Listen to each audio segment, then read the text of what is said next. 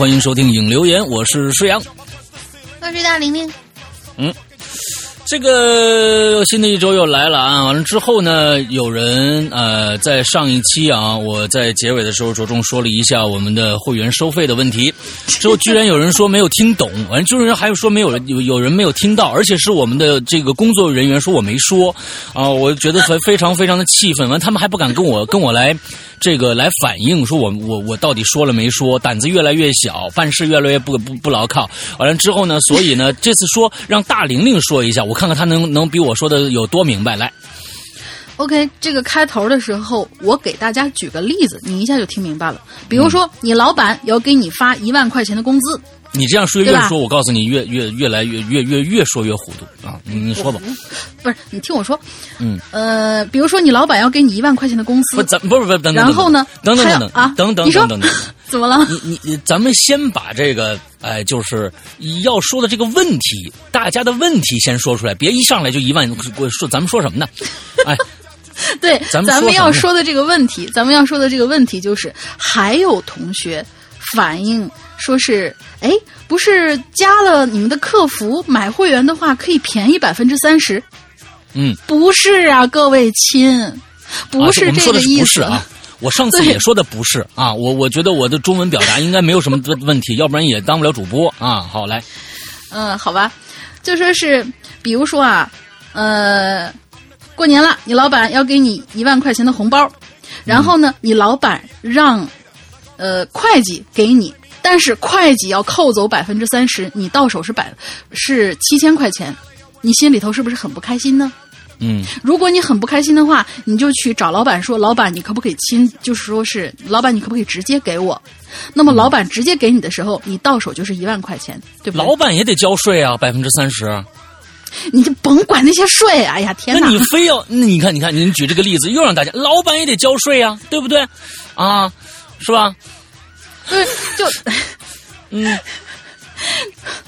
那你拿七千，是不是啊？对，那你那就是说，这百分之三十跟你们是没有关系的呀？跟谁没关系？嗯，跟老板是没关系的。那你看看啊，现在 我们在这个例子当中，我们到底是老板，还是我们到底是员工？我们是员工啊。哎，你得把这个说清楚啊。对，你你你，经过你这么一解释，我觉得更乱了啊。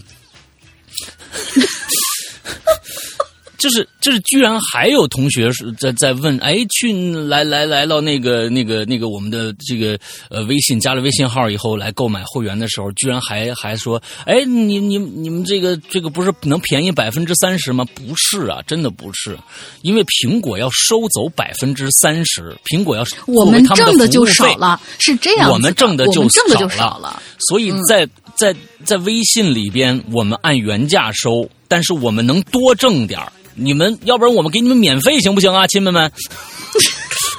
加会员免费啊！我看看这个谁信啊？我这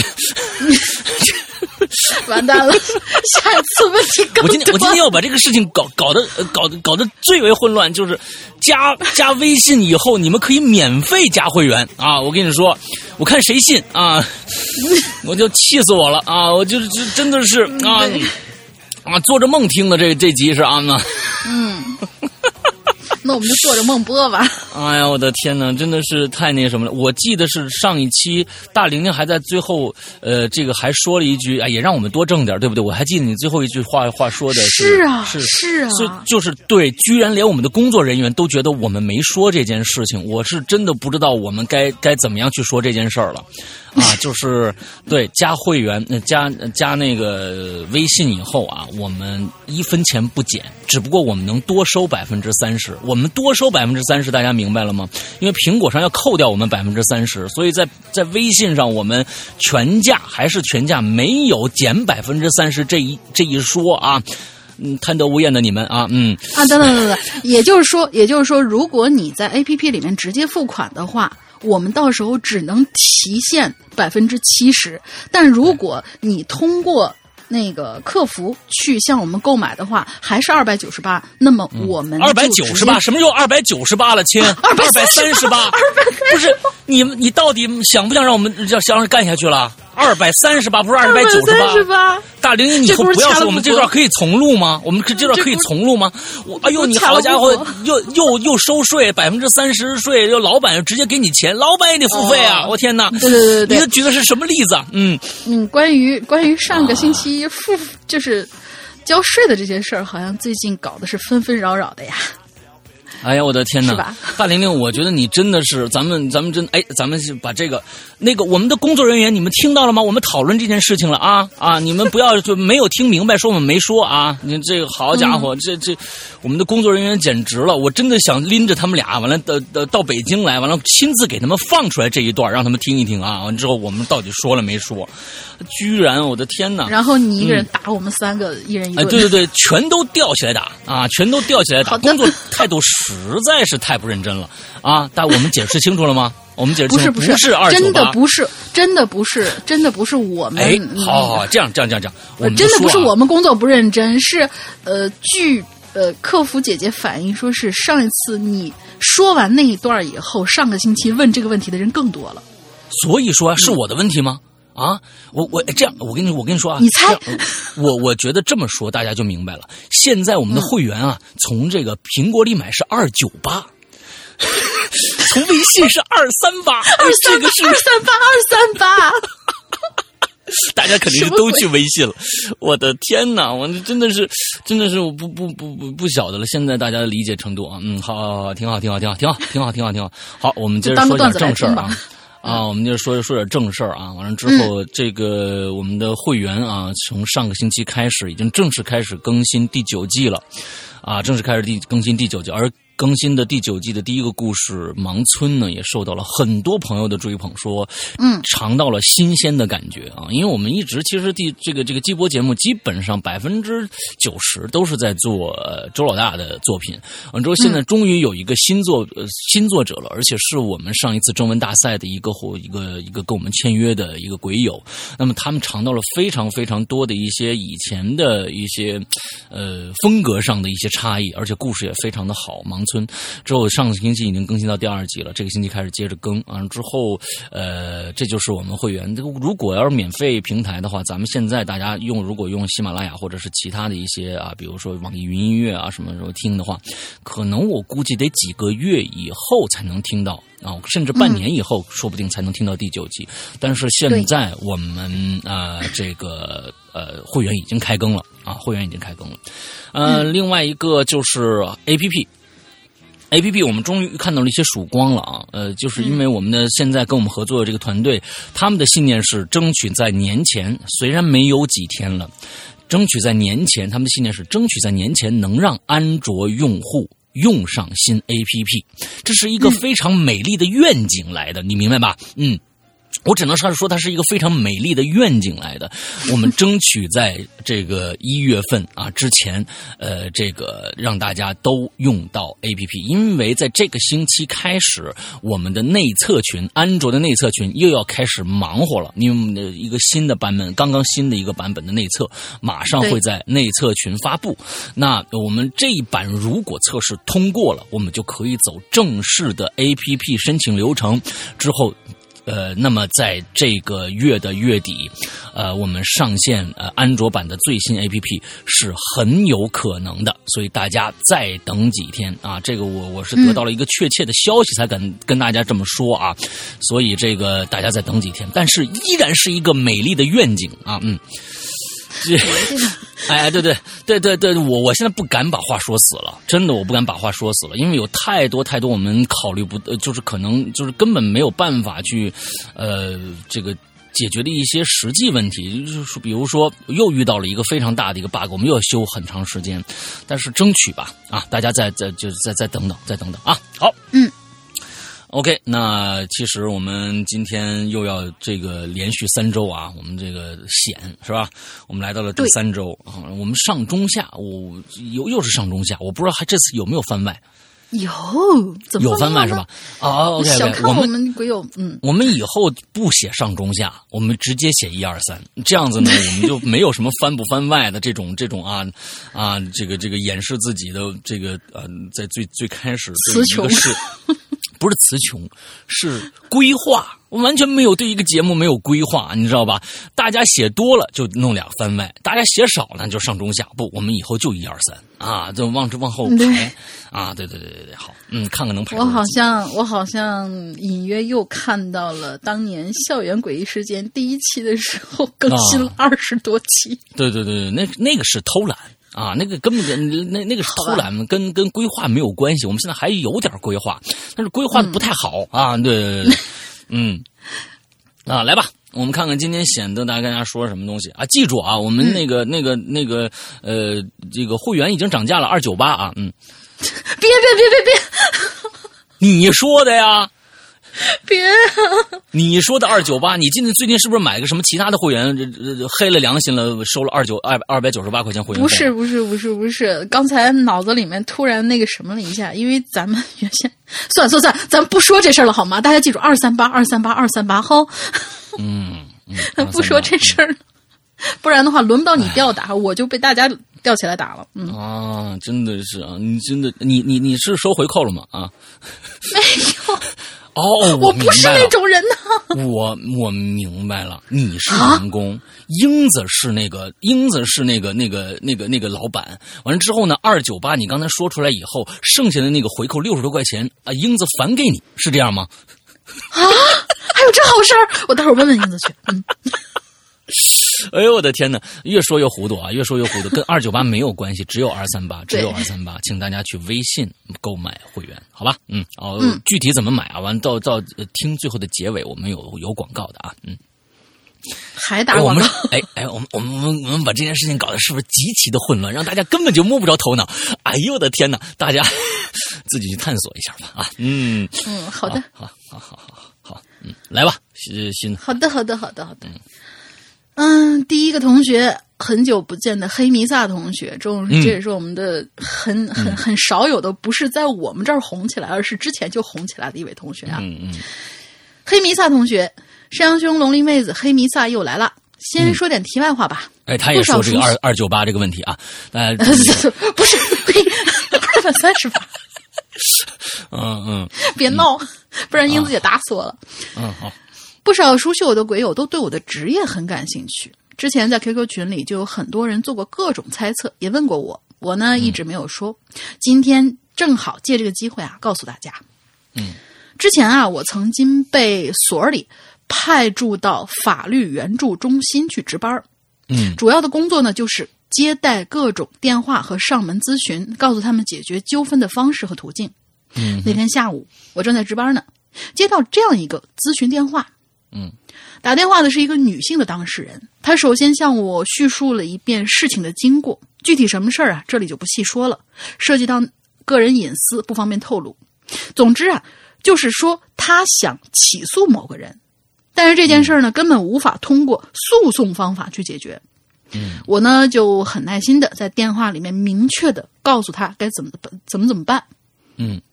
这个女人听到我的答复之后呢，这个情绪啊，顿时就激动起来，不停的说什么：“我为什么不能告他呢？你是什么律师啊？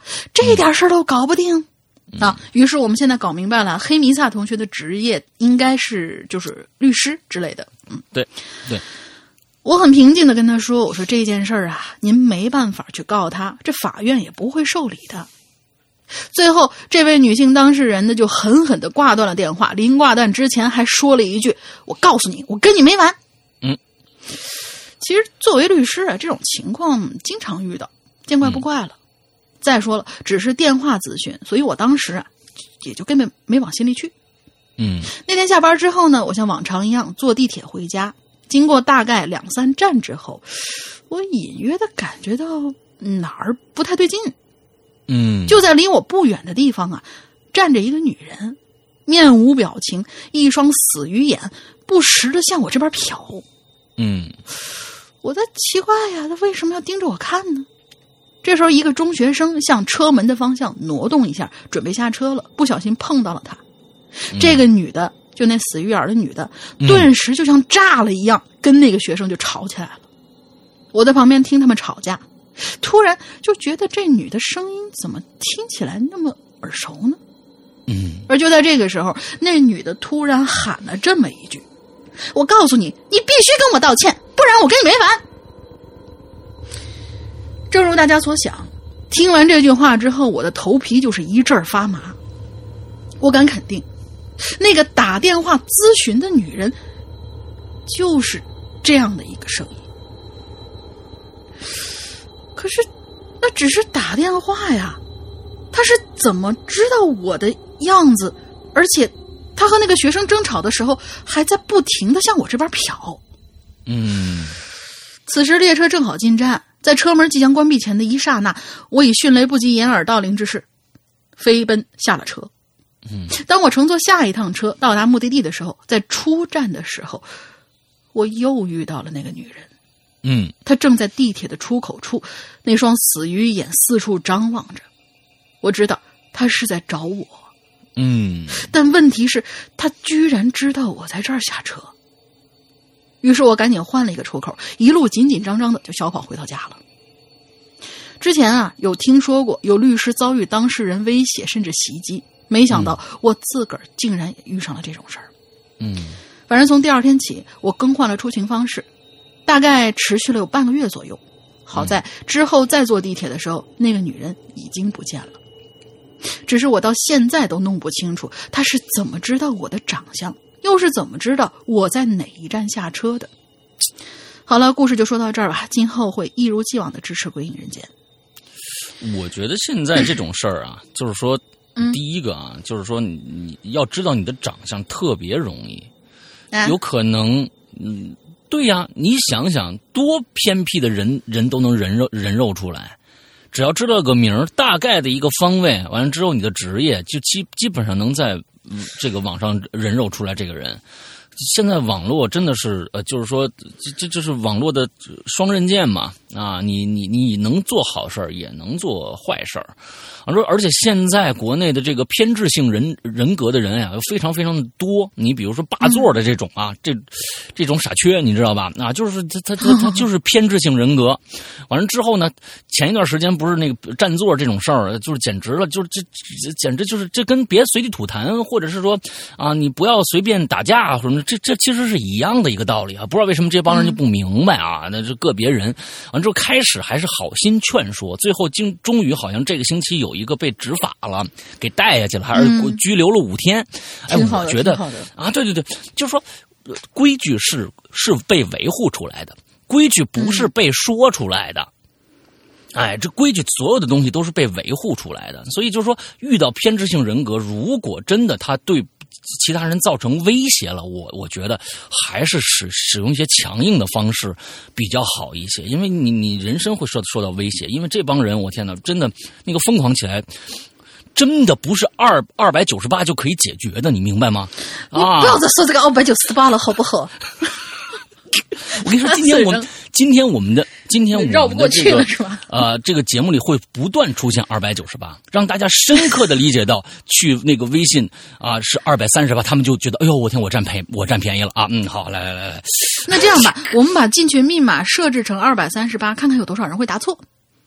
哎好好，进群密码就是二百三十八啊，同学们。啊好，从从这儿我们进军密码就有了是吧？呃，对对，没错没错。但是我觉得黑弥撒这个事情啊，就是我们回到故事里头来，就是黑弥撒这个事儿有一点儿不太能够，就是跟你说的那个，我我感觉还不是特别相符。因为比如说，嗯如果他是这个法律中心常驻的这样一个律师或者说是咨询师的话，那你很容易能够查到他，而且，呃，就是说是比如说你用你的私人电话。去嗯。接这个东西，他很有可能通过你的手机怎怎么怎么着一些途径就能够找到你。但是，嗯。黑弥撒同学首先他是被派驻到这儿，就是某某那么几天来到这儿值班的，而且值班像这种援助中心一般都会有座机电话吧，嗯。就很。就就觉得这个事情很诡异，而且他说那个女的在各种各样的场合等他那种感觉，嗯让我突然想起就是日本拍的那个鸡皮疙瘩系列，啊那个那个被那个电线杆子挡了一半儿带电线杆子挡了一半儿那个是吧？嗯，嗯，对对对。所以其实啊这个事儿还挺诡异的。如果这件事情用用一个走进你大爷的一个方式来解解读的话啊，其实这件这种事情不是在我们生活中没有的。比如说，我们大家想象一个场景，这个场景是这样的：呃，有一个女人，天天往法律援助中心打电话，说一件事情。这件事情可能他是道听途说的，但是他认为这就是发生在自己身上的事情，每天都打。完之后，他也知道法律援助中心地址在哪里，那他就每天在那个地方盯着这里面出来的人。他有可能是在在精神上受到了其他的一些关于过去打官司的时候的一些刺激，他恨这些，比如说律师啊或者什么的。他每天就又靠这这种这种生活方式来活着，这种偏执性人格，这种强迫症，生活中大把大把存在。咦，嗯，生活中大把大把存在。人，对对对对，你看，比如说大玲玲，呃，非要把二百三十八说成二百九十八，完这个这个从下一期开始啊，我们我们这我会被人肉的。啊，好，好，好，好，你你，我跟你说，你那上一次我你看啊，我觉得大家呢，好的好的听不着，坏的呢啊也不算坏的，就是大家其实大家听的是大家感兴趣的事情，大家不感兴趣的事情、可能就模棱两可。比如说，上个星期我们说了到底是在二百三十八还是被扣百分之三十的事儿？哎哎，对他更他更应该相信，他更愿意相信。我靠，哦哦，不扣要扣百分之三十呢，那太好了，他他愿更愿意听这个。我另外一个，你看，比如说我们的工作人员啊，完之后他没有听到那个我们说最后说这个事儿，但是他们听到了什么？他们一定听到了我在里边说微信。咱们的这个不是咱们的这个微博里边有大玲玲的这个裸，不是不是裸，那个就是那个那个照片啊，会动的照片啊，他们一定听到了。哎，所以上个星期有很多人去这个我们的这个哎哎呀，来去给你留言，说哇大玲玲这么美啊！完之后哇你哇一一一堆人，我终于看到大玲玲了。对对对，虽然只有局部啊，只有局部，只有局部啊，但是呢，就已经非常摄人心魄对了，只露两只脚，啊啊！对，只露两只脚。两只脚摆出了一个胜利的姿势啊，V 啊，这这个脚趾头摆出了一个胜利的姿势啊，非常非常的摄人心魄了不起的。啊！对对对对对，哦哦，我们接着来接着来然后这次本来字儿就多，哼，这个叫昌批指兰吗？嗯，对吧？应该是昌批指兰啊，扩扩这个猖猖狂的猖，披着狼皮的羊的昌啊，完了之不不披啊，只 是昌皮指兰 OK 啊，这个名字一定有什么寓意啊？我觉得下次可以给我们解释一下昌皮指昌批指兰啊。嗯，这个诗阳哥大玲玲，你们好，我是两两年灵鬼友昌批指南，一直想一直想听亲历的鬼故事。两年多之前在播客上找到了《鬼影人间》，从此一发不可收拾，一直没有投稿，是因为真的没有遇到什么诡异的事情，但是险还是能说一下的。第一次投稿，欢迎石阳哥和大玲玲拍砖。OK，好，我这个旁边已经准备好了啊。嗯，那个时候啊，我还是初中的少女一枚，因为厌倦作业和练琴，有的时候呢会故意绕路晚点回家。我们家呀住在青岛啊，青岛当年的这个德占区，四周德式建筑很多。哎，没错，那个叫八什么？哎，就那个那我也去过，很漂亮啊。住在德占区的好处就是，每次无论走回家还是坐公交，一路上的风景呢都让人流连忘返。哎，这其中有一条路啊，是我十分喜欢的，它可以翻过观象山，走沿山而建的破败的欧式小道。哎，这个观象山很小，哦，对，因为本身这个青岛呢，就是一第一个沿海，第二个呢，它是这种这种有特别多的山路，起起伏伏，起起伏伏啊。那这个丘陵啊，这这个这个非常好好看的一个地儿啊。观象山很小，山顶的一个德式建筑是前德军的海军呃军事基地，它高大的伫立在山上，庄严富有历史感。建筑上的浮雕又充满了浪漫主义色彩。观象山的山脚则有一一圣保罗教堂，是我的必经之地。虽然没有基督教堂和天主教堂那么美华美，但是十分的精致。我每每走过这条路啊，山中的寂静和 M P 三的轻音乐，让我整个人都放松下来了。你为什么不听《归影人间》啊，是吧？这么好的一个时间，为什么不听归隐人间，听轻音乐啊？这样不好啊！尤其到了秋天，硕大的法国梧桐叶子和金色的。槐树叶子掉落在地上，整个山的深秋风格更让我痴迷。有时走走，你是在写散文吗？啊，我们看到时候什么这个啊啊，雨中登泰山啊，这是一个那个我们小时候经常学的一个文法啊，散文啊。有时走走观沧海，嗯，哎。我我觉得这个地方应该配上一些特别特别优美的一些呃一些一些这个这个音乐啊，就是那种那种呃什么都不表达的那种，哎也好也好也好。有时走走停停啊，猪八戒待到天快黑了才会下山 这啊对对嗯，离我最近的上山地点，从山脚到山顶只有一条两车道的大路，一边呢是。住宅楼，另外一边则是山脚的植被，因为是军事基地，呃，因此呢被高高的围栏圈起来。哎，好，这个其实他是用一个非常散文式的一个方式给我们介绍了一下他故事的这样的一个发生的一个地点啊，很好。嗯嗯，呃，小说为什么可以写那么那么长，就是因为有很多很多这样的描写啊。嗯，好，某天因为乐团排练拖堂。回家的时间有点晚了，这个时候你已经是深秋。当看，我天啊，他用了呃百分之百分之七十的篇幅，完之后最后故事就完了啊！哎，我看看啊，哎，我看一下啊，哦，没有没有没有，没完呢。嗯，没有没没完，你你这个哦，我看到了，因为我一翻页，你先是两页一页，我一翻页就翻到第二页结尾了。嗯，好，没有没有完啊，好吧。啊，对。呃，回家的时间有点晚，此时正是深秋啊。当我走到观象山半山腰的时候，天已经黑了大半在尴尬之下，我只能硬着头皮上山。哎，故事准备开始了啊！上山了，看看他能遇到什么样的诡异事件。随着天逐渐黑下来，昏暗的路灯亮起，我才发现。我后边跟着一个男的，这男的离我不远不近，大概一百米左右的距离。路灯太暗了，照不清他的衣服颜色。我回头想看他的脸，但这个人一直是低着头走路，根本不往前看。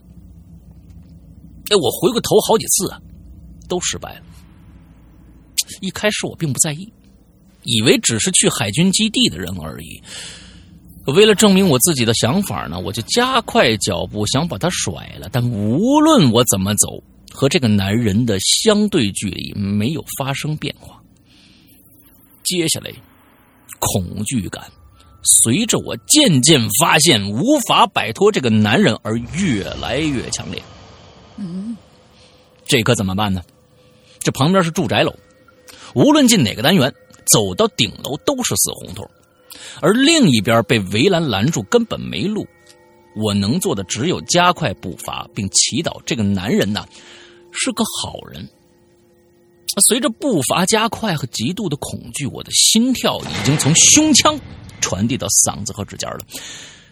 已是初冬季节，但我的脚心已经越发寒冷和湿滑。走路时，袜子和鞋底已经开始打滑了，导致踉踉跄跄了几下。但无论怎么快走，我都没法甩开这个男人。越下山，路灯越昏暗，我已经绝望，并悔恨自己为什么要选择这条路了。只顾得上赶路，而不去理会后边的这个男的。自认为走得很快的我，却迟迟不到山顶。为了转移注意力，开始数自己的心跳。等我数到。两千一百六十七下的时候，大家可以算一下现在的心跳。我估计他那个紧张应该能达到一百三到一百四，一百三到一百四除以一下二二幺六七，就大概能知道他用了多长时间到了山顶啊！这个是一个啊推测。我估计他在一百四往上，因为他这是一直在不停的运动中嘛。哎，我估计你看大玲玲现在运动一般都是到到两百二左右那个心跳啊，数到了 二，直接送医院了。啊，直接跳出来了啊！嗯，数到二幺六七下的时候，这是让我永远难忘的数字。我看到了打烊的山顶小餐馆的招牌了，山顶到了。军事基地门口谁谁会造次啊？谁敢造次啊？啊！我就跟抓住了稻救命稻草一样，跑向海军基地的门口，边跑边往回看。我想看看那男人的位置，可这挨千刀的已经不见了。那我虽然开心的快要跳起来了，但上山环绕四周，才发现自己高兴的太早了。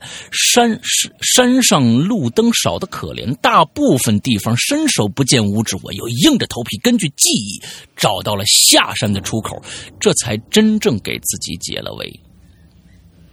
这件事儿让我对那条路的看法有了极大的改观。从那以后，虽然很怀念沿路的风景，但我放学。再也不走那条路了。同时，你证明了一点，那个男人真的是个好人啊，没怎么着你。我是感觉呢，像这种有的时候啊，自己吓自己，确实他他为什么紧跟着你？我告诉你一个可能性啊，我们争取每个故事都给他走进大爷一下啊，那大爷非常的多。我我告诉你一个可能性，这种可能性是存在的，什么呢？他也害怕，他好不容易看着前面有个人，他就一直跟。咱们以前也有这样的故事，但是呢，咱们以前讲的这种故事都是讲后面那个人，看着前面上山，伸手不见五指，就看着前面影影绰绰，一百两百米以之前有个男的也在走路，他就疾步跟上去，一直跟着这个人。他害怕，他觉得哎，有这么个人，说明。这这山上有人，啊，这这有人气儿。结果转了两圈，哎，发现前面那人没了。这个故事呢，讲的其实就是那个后面那个那个人呢，也是咱们鬼友，就是前几前段时间给咱们写故事那个人，你知道吧？那就发现前面有一个女孩在前面山上山上走，我跟她距离就一百米，她越走越快，我也越走越快啊！这山上什么什么都没有，你知道吧？走着走着，女的不见了。哎，俩人，你们两个真的可以认识一下，我觉得。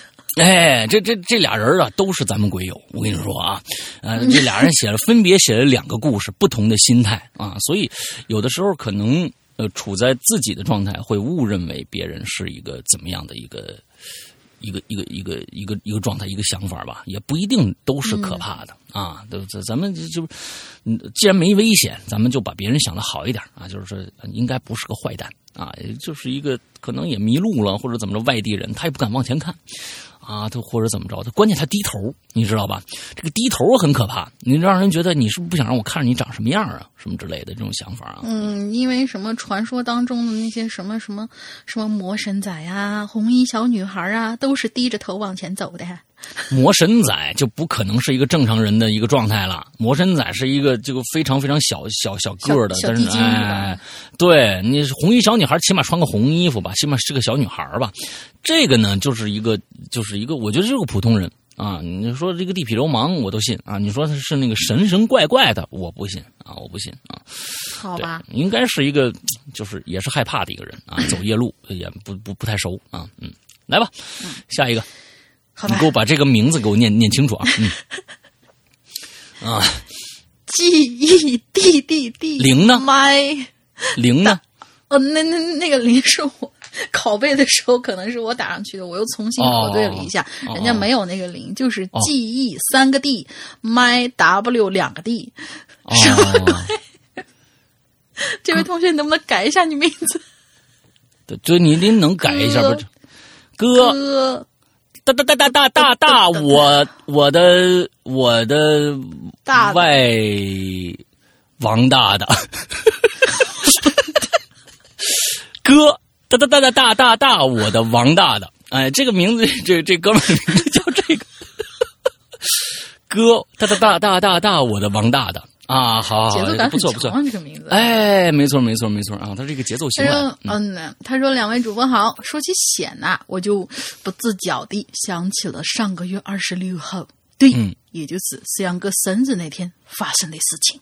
啊，是十月二十六号啊，嗯嗯，可能这个险呐，跟这期主题的险有那么点不沾边儿，但是呢，我是真的很想很想跟大家说一下这个事儿的。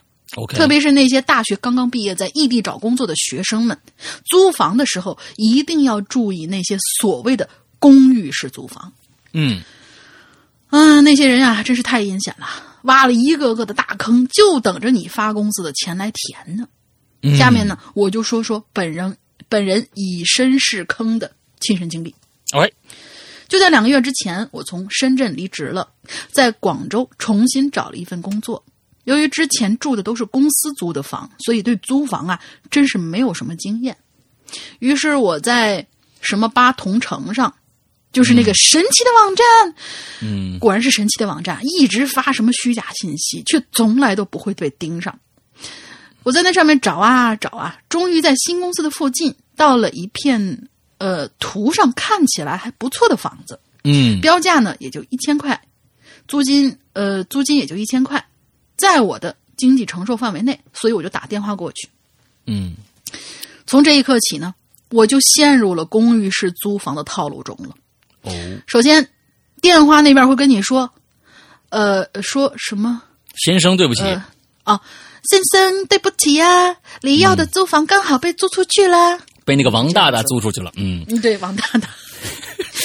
不过呢，在这附近还有别的房子是跟这个差不多的，交通也很便利。你什么时候方便可以过来看看？嗯，我想了想，嗯，行吧，就跟他约好了看房的时间。嗯到了看房那天，他早早的就开着一辆小电动车在那等我了，然后就很热情的把我接到要看的房子那个位置。诶，无奈啊，这一路都是上坡，那小电动啊根本就载不动两个人。于是他又很热情的对对我说了一句：“兄弟，要不你先下来，等过了这个坡你再上来好不好啊？”嗯所以呢，我也就哼 再也没跟上，再也没上过他的车。那小电动啊，他开了一路，我在后面累得跟狗一样跟了一路。终于到了，他又说：“兄弟，真是对不住啊！本来今天呢想用另外一辆车去接你，呃，那辆车啊，呃，被人开走了。这辆车我没想到这个马力怎么这么小呢？啊，我当时就回了他一句：“扎心了，老铁。”虽然我估计这位同学是南方人啊，虽然就是作为南方人不懂这句话嘛意思，但是就像《白夜行》那本书一样，我一直以为东野圭吾说的是什么不孕不育的事儿，哈啊，哈，不是不是，等等等，当我当时就回了他句“扎心了，老铁啊”，虽然我也不知道这句话是什么意思。就像《白夜行》那本书，我一直认为东野圭吾说的是不孕不育的事儿。白夜我们来行是什么内容？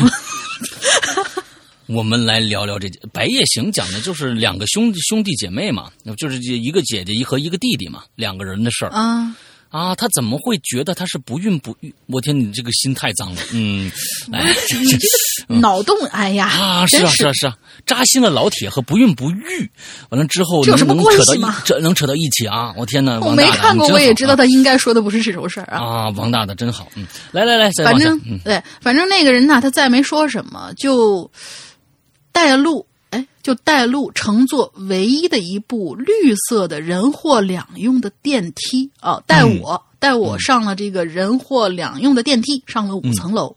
嗯，当他打开房门的时候，我看了看里边，瞬间就愣了，然后我就跟他说：“咦，这里怎么感觉还有人在住？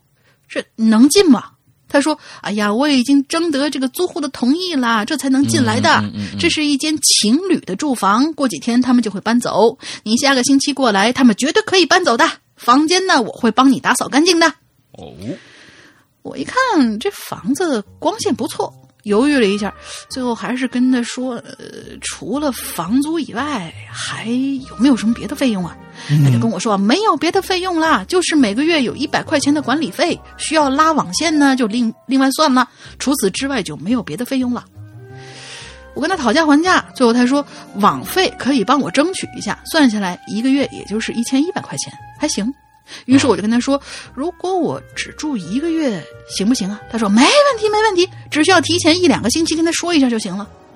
然后他就说了，如果确认所有问题都没有了，你先交五百块钱押金，星期天晚上你就可以搬进来，这样呢也不会影响到你星期一上正常上班。哦，看起来挺热心的，于是我就交了五百押金，然后我就走了。嗯星期天晚上，我带着行李到了那家公寓，结果这个人却跟我说，那对情侣还没搬走，先给你安排到另外一间房，等他们走了，你再搬过去。啊，没办法呀，行李我都带过来了，而且明天就要上班了，只能先这么着了。搬完东西之后，他就跟我说：“你去一下负一楼办公室，办理好入住的手续就可以了。”嗯于是我又乘坐了那部绿色的人货两用梯，下了负一层。嗯到了办公室，里面坐着一大坨的人呐，嗯好这身材，嗯，反正我觉得他们很适合用这种字眼儿，还有什么枝啊、条啊，都挺适合他们的，就是衣冠禽兽那种感觉吧。哦，里面坐的人呢是风格迥异，有农村非主流的，有刺青装的。不过猜得出他们应该有个共同爱好，那就是抽烟。因为整个办公室啊，天花板是烟雾缭绕，啊烟雾浓的呀，都可以省去买烟的必要了。办公室里有一张办公桌，上面有一块电脑显示屏，显示屏后面坐着个人，不用猜也知道，他应该就是给我办理入住手续的人。我呢就怀着忐忑的心情，还还得装作若无其事的走到他跟前，跟他说我要办理入住手续，然后嗯他拿出了一份合同给我看，嗯之后呢就跟我说你呀、要认真看一下合同，没问题的话就把钱交了。你来的时候应该也清楚，我们是押二付一，每个月是一千二百一十块钱，给你配一把钥匙，一个门禁卡。呃，一一个钥匙，一个门禁卡，我估计是押金啊，就是总共是需要缴纳三千八百八十块钱。不是不是，不过这个每个月一千两百一十块钱，配一条钥匙、一个门禁卡的一这个钱是两百五十块钱，总共需要交三千八百八十块钱。嗯就是嗯，那个押二付一的那种嘛，嗯就是三千八百八十块钱。不过退房的时候，你把钥匙还回来，可以退二百。哎，那五十去哪儿了？哦，对呀、嗯我突然就是一愣啊！我之前跟他说，不是一千一一个月吗？之前带我来看房那位说的是一千一啊。嗯这位呢，很自然的给我递了根烟，说：“兄弟，他没跟你说错，以他的角度确实是一千一啊。不过每个月我们还需要五十块钱的排污费，六十块钱的热水费，这些不是我们收的，是别的公司收的。这公寓啊，我们在经营，不过房子不是我们的，这笔钱就是交给那些房屋，呃，交给房屋所有人的。希望你能够理解。还有啊，兄弟，你大概要住多久啊？”嗯我听完之后当场就想发飙啊！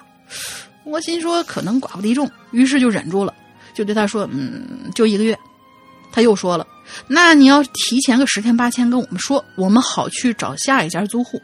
嗯因为我们的合同签的是一年，只能帮你啊转租出去，转租出去才可以把合同终终止，把押金退还给你。好嘛，这乱七八糟的。嗯退房的时候呢，还需要缴四百块钱的设备使用费，还有一百块钱的卫生费。如果嗯确认没问题，就签字吧。我心说什，我我就问他，我说什么设备使用费？他说就是房间里的空调啊、冰箱啊、洗衣机之类的。嗯我靠，我的大脑在疯狂打转呢。如果我现在反悔不租，会不会不见五百块钱押金？同时明天呃会不见五百块钱的押金，同时明天还要上班儿这大晚上的，我去哪儿找别的房租啊？亲，啊，你住个七天都比这个靠谱。是啊是啊，如果把合同签了一个月之后，照样要损失五百块。可现在这种情况，怎么选都是亏呀、唉，最终还是决定，嗯，不管了，租就租吧。一个月之后走人，忍一时风平浪静。本来想写短一点，发现故事写太长了，明天还要，呃，现在我还上着班呢，所以就暂时写到这儿。下一次呢，我会把二十六号那天发生的事情补齐。不过、啊我嗯就因为确实有点长，不过我真心希望不再有人会被套路了，至少希望各位年轻的鬼友不要再被套路了。祝鬼影越来越好，溜了溜了。哎呦我的天哪！就我跟你说啊，这个图便宜的啊，就是说在深圳这样的一个地方，一个月一千块钱租租金，呃，广州这个就在广州了，嗯啊，在广州，这是我其实我是觉得不太会有了，现在就是有点太便宜了，而且五、嗯就就什么什么什么八同城这种这种上面发布的信息，它因为什么呢？它没有办法去监管，你就跟就跟你在淘宝上你会买到假货是一样的。你在你在京东上说明都能买到假货，因为有很多的都是自己经营的，它是自己经营，它不是官方经营的。它淘宝上面是一定会有那个不是自己经营的，因为淘宝从来就不囤货，它只是一个商家的聚集地，它里面全都是商货。京东还有一些自营的东西。嗯，对，所以所以你你你你像像这个什么同城这种啊，它都是自己发布信息，完全没有监管，谁想发就发，上面你随便发，鬼影人间三九八。啊，一一年会员，哎，怎么删了？谁知道呢？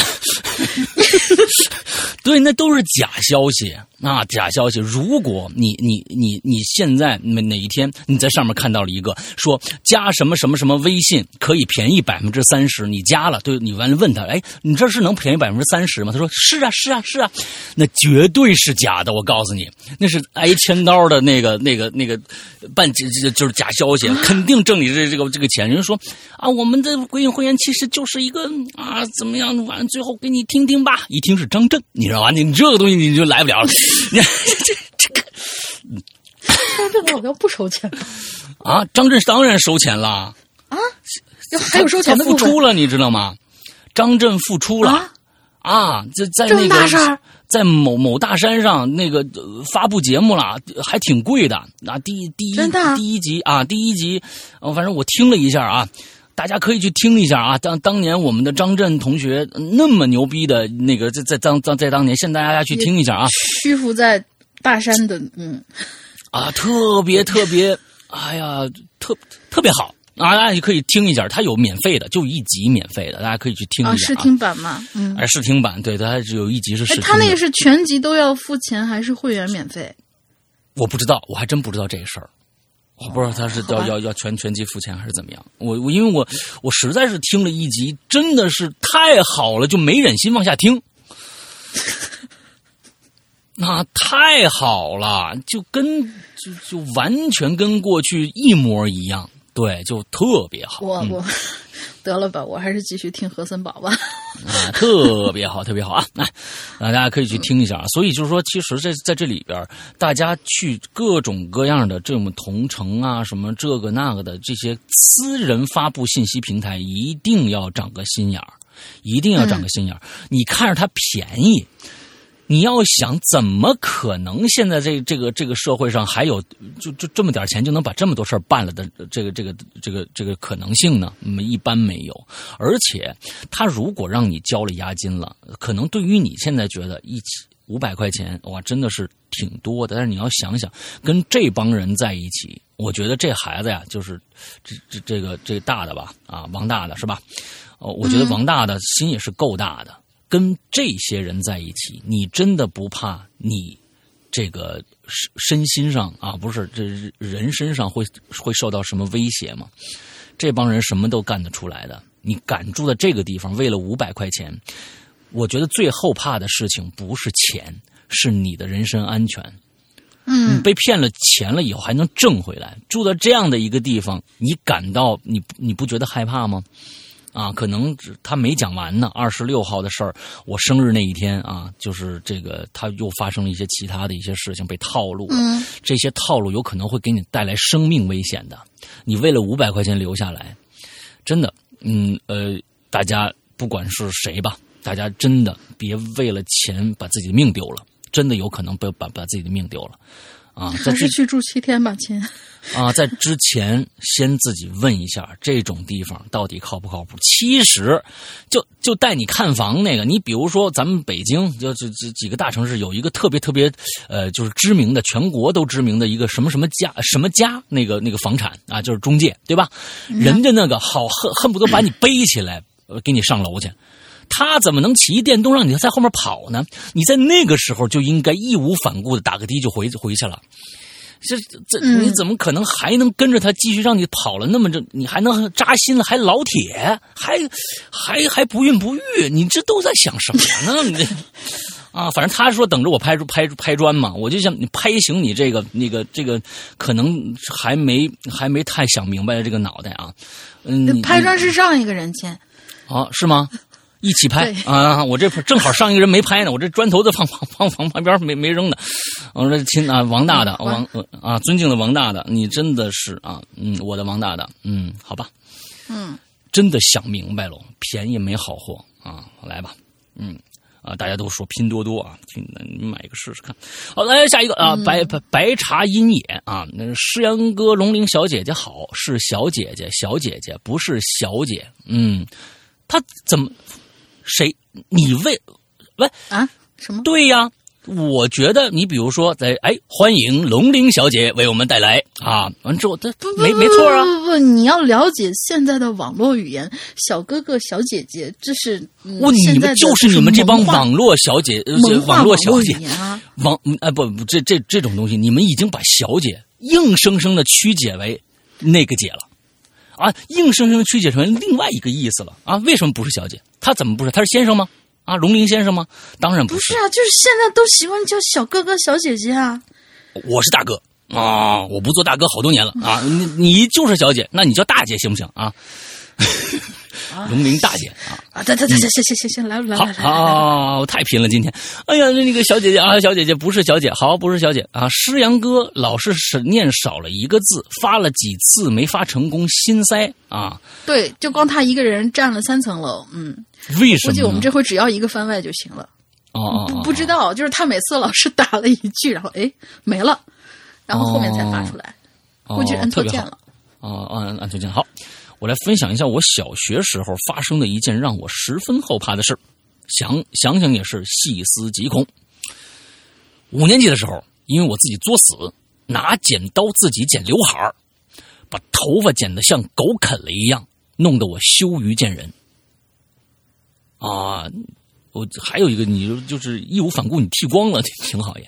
那这也是一个特别有性格的一个。你看见樱桃小丸子了没有？我告诉哎你一个办法，就是把一个那个洗脸盆，呃，碗对碗扣洗脸盆然，后他的头得有多大？你是在骂人家吗？一个碗碗碗碗就行了，对，一个哎碗就行了，扣脑袋顶上，然后骑着那碗边儿剪，剪完以后就好了。哎，樱桃小丸子，嗯，千万不要用洗脸盆啊，亲啊，是碗啊，不是万一剪，万一就是我的意思是，万一你剪失败了，你可以照个洗脸盆出门儿你说，你看我的新斗笠，哦哦哦哦哦，新新斗笠。嗯，对，所以每次上学放学途中的时候，我都会把冬装校服外套戴自己头上，这样就不会有人看到我拿狗啃过的刘海了。你爸爸妈妈不帮你的吗？是不是？我就觉得你应该是啊。不过那样其实更加引人注目了。哎，那天放学回家啊，我呢因为天太黑了，我自己呢就呃走在走在路上，我低着头走，我就发现啊远处。哎，好像也有一个小姐姐，我就快步跟着她，我就发现那个小姐姐越走越快，我也越走越快，最后小姐姐走丢了。嗯，因为我我念我害怕，我串行了吧一直低着头，我就一直低着头啊，不是这个故事是吧？啊，好吧，念串片儿了，好，我们看看他发生了什么啊？那天放学回家，我带着弟弟绕远路去搭车，就为买烧饼吃。哎，我们在公交车站下了车等下这车这个车站等车，我呀，突然就感觉不太对劲了，怎么呢？我面前停了一辆面包车，停了特别久了，车窗是半开的。只露出车窗后边的半张脸，是个男的。这哥们儿一直死死盯着我和我弟弟。那我这才察觉不对劲呐，立刻拉着我弟往后退，朝旁边的超市走了过去，边走还边大声嚷嚷：“妈妈来接我啦！咱们快走啊！”哎，我觉得你特别特别的对，白白茶阴也，我觉得你做的非常非常的对。刚才我就想说那一点，就是说刚才这个这个在前面走，因为后面有跟着人啊。你旁边既然是家属楼，当时说你只能跑到家属楼的楼顶就被那住家属楼的人难道不都是死人吗？难道你不会喊吗？你遇到危险不会求助吗？这是我们现在其实遇到了很大的一个问题，我们不愿意去求助，感觉好像是会被就是就是，我觉得白石白茶音也做的非常非常的好，是这个非常聪明的女孩，赶紧拉着说妈来接我了。你见你见着任何一个女性，只要比你大，你就往上扑，妈你来了，嗯，这样是更更更聪明的一个做法啊，嗯，起码能解围啊。嗯，这个时候呢，我弟弟还不解的想要挣脱我的手呢，我把他拉得更紧了，把他拖了过去。等我走到超市前面回头去看，哎，我就发现面包车已经开走了。对方看来是知难而退了啊！我后来得知，后来被揭发的丐帮事件就发生在我们隔壁的小镇里。就是一个女生发现一个乞丐是自己失踪多年的舅舅，就报警了。虽然舅舅找不到了，估计被转移了，但是丐帮这个恶心人的团体被揭发出来了。这些这个丧心病狂的恶魔绑架大人小孩，将其打断手脚，这个叫什么？采生折割，这是有个专业的名词的。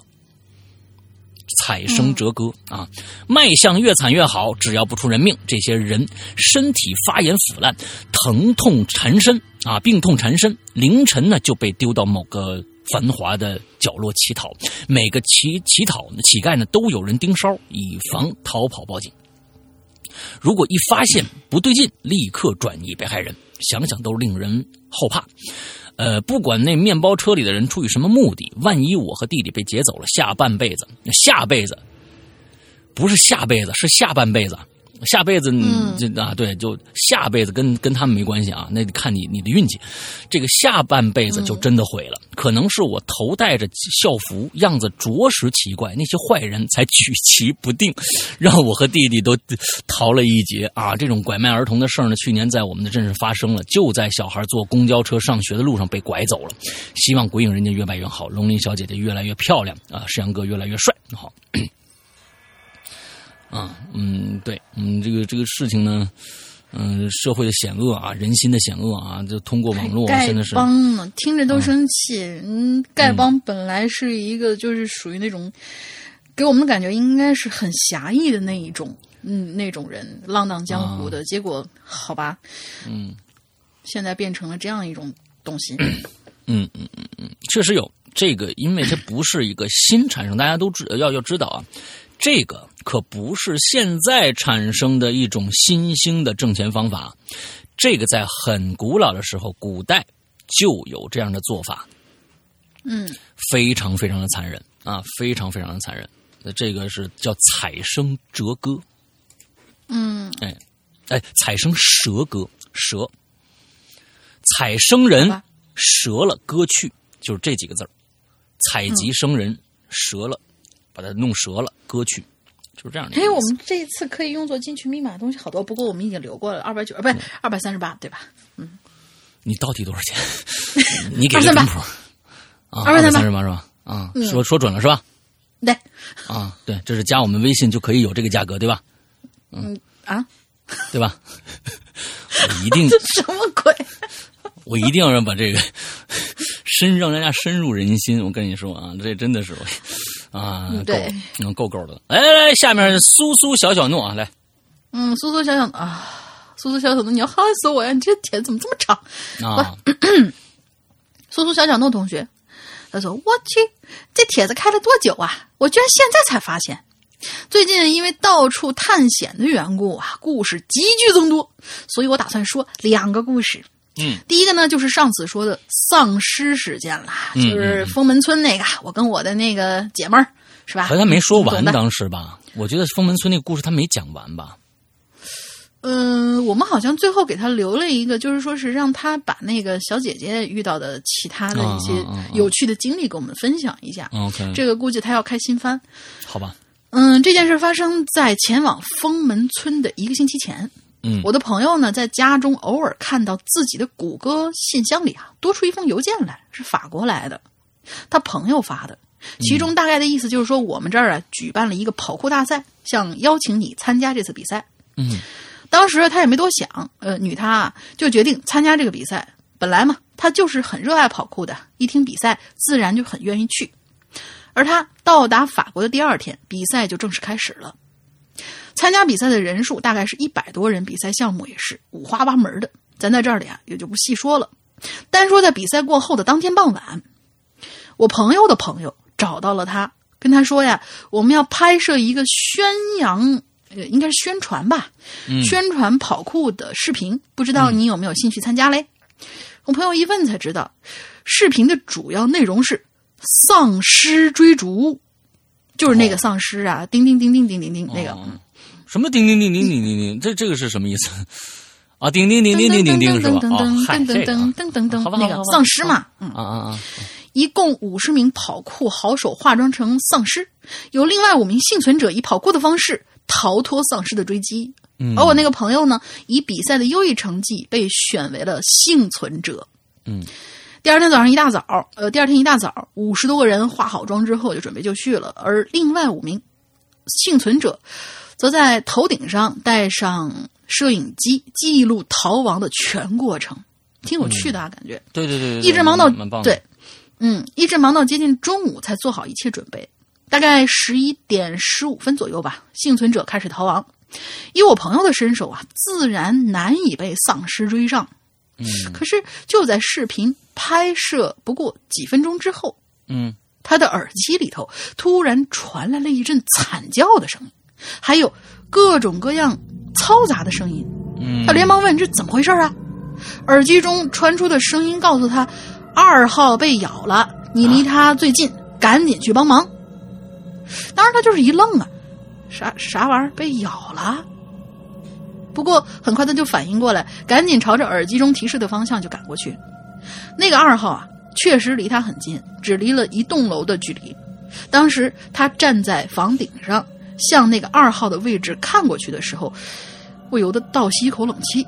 只看见一个丧尸趴在那位二号的身上，用嘴撕咬着他的脸。哇，旁边好几个丧尸想要拉开那个人，可是那个人力气貌似非常的大，三五个年轻人愣是拉不开。哇，我朋友也顾不了这么多了，赶紧就上前帮忙。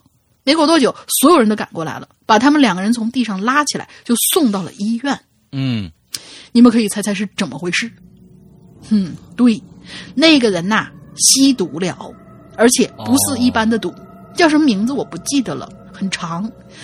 当时呢，我朋友跟我说，这种毒品的名字啊，呃，呃跟我说哦，当时我朋友跟我说这种毒品的名字的时候，我被这么长的名字震惊了。那个毒品的名字就叫 G E D D D M Y W D D，嗯，哎哎应该对对是是这样对对硬是没记下来叫什么名字。王嗯大王大大，简称王大大毒。嗯，王大毒吧，嗯嗯，主要的意思就是那种毒品呐、的确会让人造成如同丧尸一般疯狂咬人的情况，但是呢，概率非常低，不足百分之三。不过这么低的概率都被撞上，那只能感叹那个二号的运气实在是不咋地。对呀、这么低的这个呃这个百分百分率概率，完了居然他还演的是个丧尸，你知道吧？这种概率简直是 简直是太低太低了。嗯嗯好吧，你啊，你想说什么啊？嗯，没什么说的，就接着往下讲。嗯突突突然忘掉了，突然忘却了。嗯啊，嗯，这就是第一个故事了。我再来说说第二个故事。这个故事呢是发生在我小时候的，当时我父母都在外地做早点，我呢则是被舅舅照顾着。嗯我舅舅啊，当时还是个光棍儿，最大的乐趣呢就是赌博。每天呢都是八点钟准时去麻将馆，晚上十二点准时下班儿（引号下班儿）那个麻将馆呢，我是相当熟悉，所在的位置啊就是一条马路的右边儿而我那个时候呢，只要是星期六、星期天，肯定会被带着一起上那个麻将馆去。嗯再加上我对这一片儿也算得上是熟悉，和我差不多大的我都认识，自然也都玩得开。这天晚上啊，我来到了麻将馆儿，呃，不是，应该是你被带到麻将馆是你来到麻将馆儿，这个可还行。嗯，这时候呢，已经有三个跟我差不多大的小孩儿在了。哎呦，那正好一桌我和他们哎，那对，啊，正好一桌，这个白酒啊正三缺一呢啊。嗯我跟他们嬉笑打闹，一直到九点多钟，玩的有些累了。其中有小孩就提议：“哎，咱们出去玩吧，这地方太小了，玩的真没意思。”我们都点头同意。其实啊，这个地方严格来说并不算小，刚进门呢就有七八个麻将桌，嗯、都坐满了人。除此之外，还有二层，不过二层都是一个个包间，我们在这里玩呢，总是被大人们各种嫌弃，所以才决定出去玩。嗯我们这里属于街，比村子好一点，但是却不如镇子上，也就是一条街，还算热闹。当时小嘛，什么东西都能玩，一直到半夜伸手不见五指了，这时候我们才想起应该回麻将馆找自己家长。我们这儿啊倒是还比较安全，小屁孩儿在那瞎跑也不怕被拐拐卖。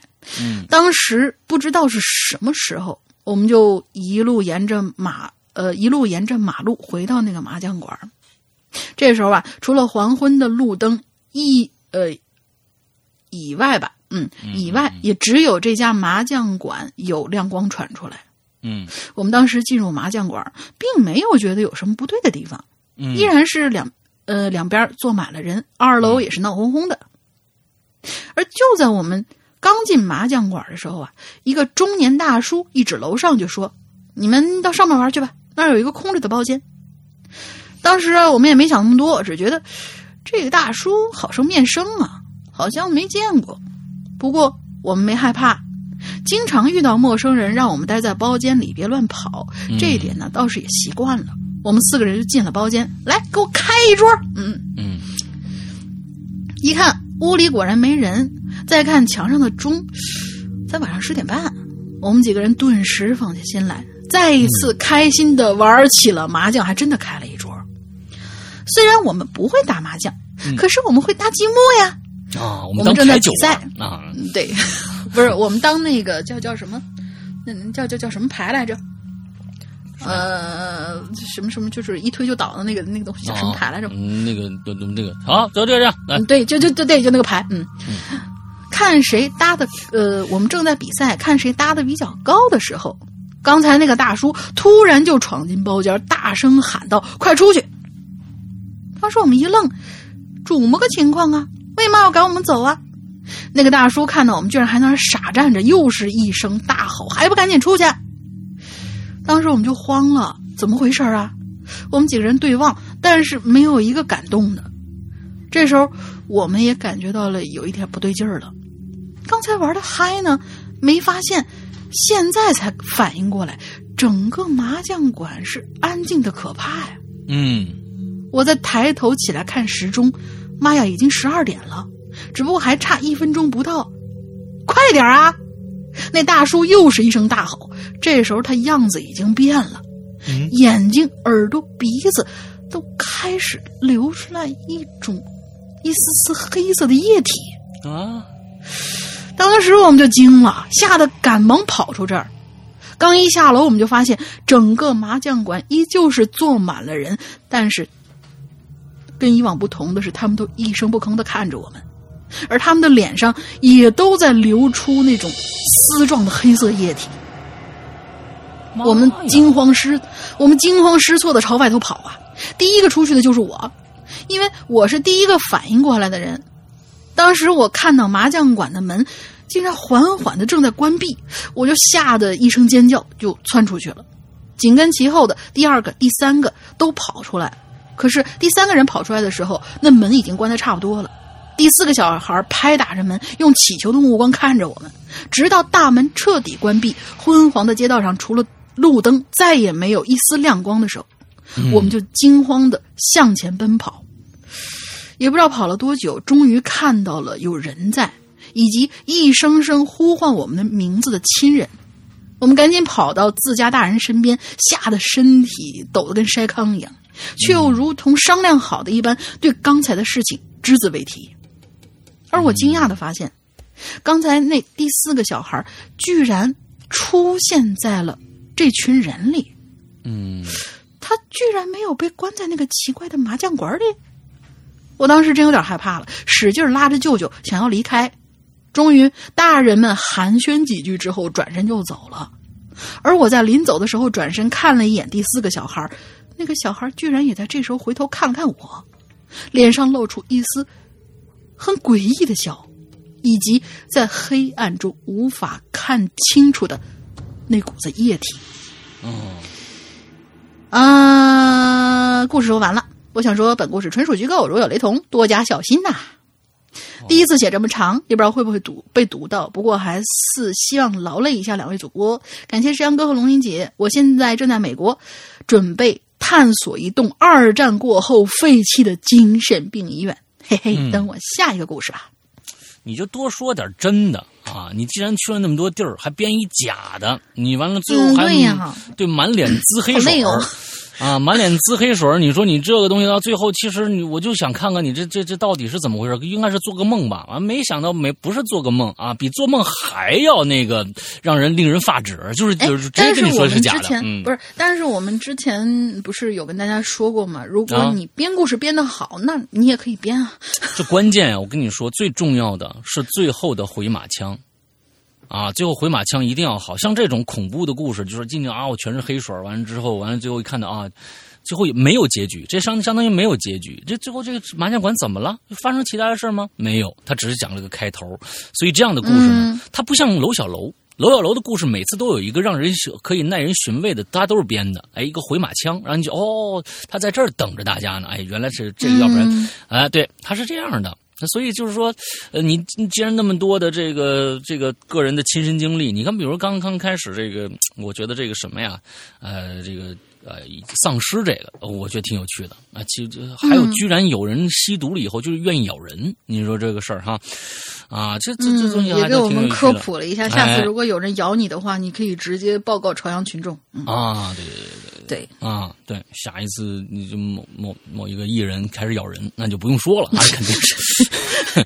啊，好惋惜啊，那个艺人，嗯，好惋惜啊！我觉得一点都不惋惜啊，嗯，就是说我最惋惜的是他们的友谊，你知道吧？嗯，嗯，是啊，呃，那个友谊简直是脆弱到一不不堪一击啊！大家都会看到，就是这刚刚出事我们就马上十问啊，多牛逼！就是这个人性啊，已经我觉得这个嗯特别牛逼啊！对，什么时候？哎。下一次我我我我也发十问啊，龙玲，你为什么不告诉我？这么多年，你为什么不告诉我？啊？为啥我我不告诉你？哦，对，我没告诉你一个秘密，我在这儿可以跟大家说，就是其实我是个男的。哎哎，对对对对，好啊，好，来下一个啊，吟诗的屠夫，诗阳哥，龙玲童鞋，二位好，我是吟的一首好诗的屠夫。嗯，鹅鹅鹅，白水煮大鹅。啊，嗯，想吃涮羊肉，请您上二楼啊，什么之类的啊，就是有呢，对，啊 啊，这个二上一期呢啊，我还以为这个我没有被读到，还失落几天，不过还好，后面还有番外篇，嘿嘿。好了，言归正传啊，今天的标题是险，这让我想到了我和一个同事，还有我的一个故事，文笔不好，希望二位不要嫌弃，那看你有多差啊，嗯，这是我同学告诉我的故事。啊，同事告诉我的故事，下面呢，称谓我就用小罗来叙述。啊，就是他，他这个同事叫小罗，应该是啊。嗯，他这有写了个一啊，第一个故事，小罗的家族是一个三十多号人的中小型家族。三十多号人是中小型，中小型家族啊！你们、你们、你们，可能是在当地属于中小型家族。哦，现在真的是，如果说一家子人啊还住在一起，呃，真的特别特别少了，真的特别少了。是是啊，很多人都已经出去打工了，已经好，说不定已经在外地生根发芽了。这真的能聚在一个大家族，三十多号人，在现在的城市人看来，绝对是一个大家族了。这这绝对不是中小型了啊！因为祖辈以前是当地的地主。所以到了他现在这一辈家族里还是有一百多亩的土地的。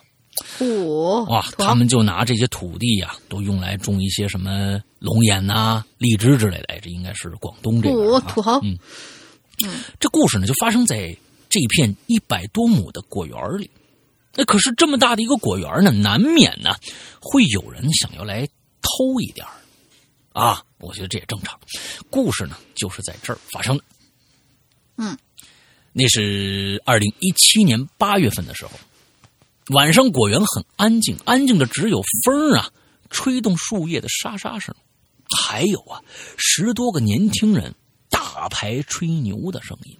哎，这些人呢，到了十二点，他们的眼睛里面就会流出黑水来啊。嗯，是吧？你是不是？是不是？是不是？可以，可以，可以，可以。你看他就说就说这个咱们的故事，对吧？咱们对咱们的故事都是串的啊，嗯。咱们的鬼友都认识，哎，都认识，都认识啊！你们其实互相，你们以后遇到一些诡异的事儿啊，千万不要那个太腼腆，上去问一下啊，说不定就都认识。小罗上去对暗号，上去对暗号，黑暗中你敢回头吗？哦，原来是你，嗯。啊，对对对对对，反正对方是就是对方嗯回回了一句回就回啊，完之后你就回头吓死啊！今晚是小罗和他几个表表哥呀、叔叔看果园。哎，和外边的宁静不同。小罗他们在值班的平板房中啊，是一片是烟雾升腾、牛皮满天飞的一番。哎呦，我的天哪！你的、你的、你的、你的文笔确实好啊！啊，牛牛皮满天飞的一番好不热闹的景象，我的天哪！嗯，可是没过多久，十点多左右，对讲机里传来了有人正在偷水果的消息。一行人马上来了劲，拿上这个。棒棍棒绳子冲出了房门，他们十多个人呢分散开，以包农村包围城市的战略方法，一人一组分散开，从不同的方向朝着那些多长了一只手的小偷围去。啊，那就是四只手了。你的意思是？嗯，你看啊，多长了一只手的小偷，本来小偷就是三只手，对吧？啊，那那就是变成四只手，你看对不对？他按照他这个是吧？手多一点，哎哎哎对，呃，这个我我们这位同学呢，特别喜欢用比喻的方式啊，但有时候这个确实是用的不太不太不太不太恰当啊。我到地啊，我到地方了。小罗兴奋的对着这个对讲机说道：“这是他第一次参加这个抓小偷啊，对他来说呢，哎，这就像是幼师第一次参与捕食一样。”啊，他写的是那个幼师啊，是那个幼儿园那个幼师啊。我想幼 幼儿园的幼师什么时候参与捕食了啊？他是想的是幼小的狮子啊，是这个写错字了啊。即便是漆黑的夜晚和幽静的果园，也无法熄灭他对这次行动的激动。情绪分毫，哎，我的天哪！你的、你的、你特别想表达，你用一个文豪的一个一个方式来写作，但是好像效果差了点啊。嗯，过了好一会儿，对讲机那边还是没有传来任何的声音，他就站在原地，用手电筒认真的巡视着周围。一分钟，两分钟，三分钟，对讲机那边还是没有任何的声音传过来。那小罗有有点也有点急了呀，就来回踱步。不行，不行，不能这么干等着！哎呀，心里想着啊，他又拿起对讲机，超载超载，我是地瓜，我是地瓜，我的位置，你你你你们，我的我到位置了，你你们那边好了没有啊？一分钟，两分钟，终于对讲机那边传来一个声音啊，他说：“大家伙都准备啊，咱马上开始啊，都到位置了没有啊？”哎，听到这个声音，小罗兴奋的捏紧手上的棒子，刚要准备大步大步冲出去的时候，脚下一空，重重的就摔在地上。哎，重重摔在地上了。可是，即便是松软的土地，也是把他撞的是眼冒金星，头嗡嗡作响。当他爬起身子，用手电筒照过去的时候。就发现之前自己站的那个位置，居然是一堆六七个骨灰坛的上面。你这个表述我真的是没办法啊！自己站的那个位置啊，居然是一个一堆六七个骨灰坛的上面，就说你站在坛子上面了。这一下可把他吓得腿有点发软了。可是刚刚自己明明走在上面，就像平地一样，怎么会这样呢？也不知道是摔傻了还是吓傻了。他就这样站在原地。这个时候，对讲机那边传来一阵这个责备的声音：“小罗，小罗，人呢？我们把人抓住了啊！你干嘛呢？”这个时候，小罗才缓过神来：“哦，好嘞，好嘞，我来了。”第二天，小罗就发烧了。当家里人问他是怎么回事的时候啊，他就把昨天晚上事说出来了。他爸呀，还专门去那个地方。他说的那地方啊，确实看着一堆骨。骨灰坛，骨灰坛啊！可是问题是啊，那骨灰坛有九十多公分啊，九十多公分，这得装这是装大象的吧？嗯，小罗那晚呢？啊，小罗那晚是怎么在不经意间走到上面去的呢？而且他他在上面来回踱步的时候，为什么骨灰坛没有左右摇晃呢？哎，这次故事就到这儿。其实还有两个故事，所以你前面写了个一，后面还有两个哈，但没写完。但是出于拓展，把手玩废了，就不想打字了。嘿嘿，绝对不是我懒，希望故事可以被选上。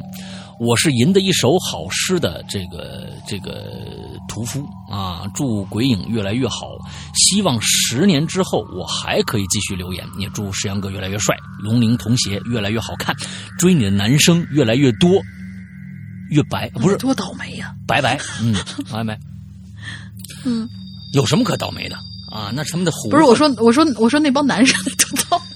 不，我就说啊，那是他们的胡混啊，那是他们的胡混啊。完了之后，对，那是他们福福分。完了之后，那个呃，就是你看咱们微博上都有多少人，就是就是就是撑着要啊，对，要要向你示爱啊，要打我是吧？没有没有，完了要要要要跟你认识啊，什么这个那的啊啊，你就哪天让你就哪天让他们认识认识啊，嗯啊，你不是不认识我吗？我今天让你认识认识啊，对对。特别好，特别好啊！嗯，好恐怖，嗯嗯，有什么可恐怖？你总是对自己没有信心。你那一双，嗯，那你你在微博上已经展展示出了你特别不是我发的，但是那是你吧？是不是？对呀。你老谦虚，你老谦虚啊！你这总是你总是怕别人啊，这个贪恋你的美色，完了之后就会做出一些过分的事情来。你不不会的，真的啊，不会。就就哎，对了，大家有没有听过这样一种说法？就是单拎出来看还行，拼到一块儿就不像人了。这就是我，嗯，所以我只敢露一部分，你懂了吧？嗯。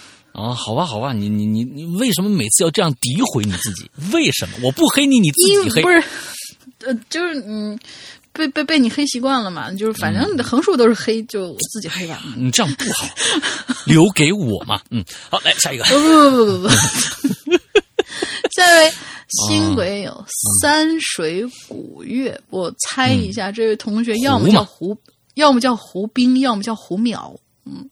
不，这位同学就是胡啊，有可能，他写的就是湖啊，三个水加一个古月，不就是湖啊？湖水的湖，湖水。你翻过来就是名字嘛。三水古月，对啊，翻过来淼湖，淼湖，非常非常非常非常吉利的名字，火太大了。不不，这打麻将好啊，淼湖，多好牌，淼湖。因为我不会打麻将，所以没明白。这一般叫地胡，你明白吧？天胡就上来哦，一啊，这叫天胡，上来就胡了。抓着一手牌秒胡，一揭开牌，我靠，胡了。哎，对，哎，这秒胡，这叫天胡，你明白吗？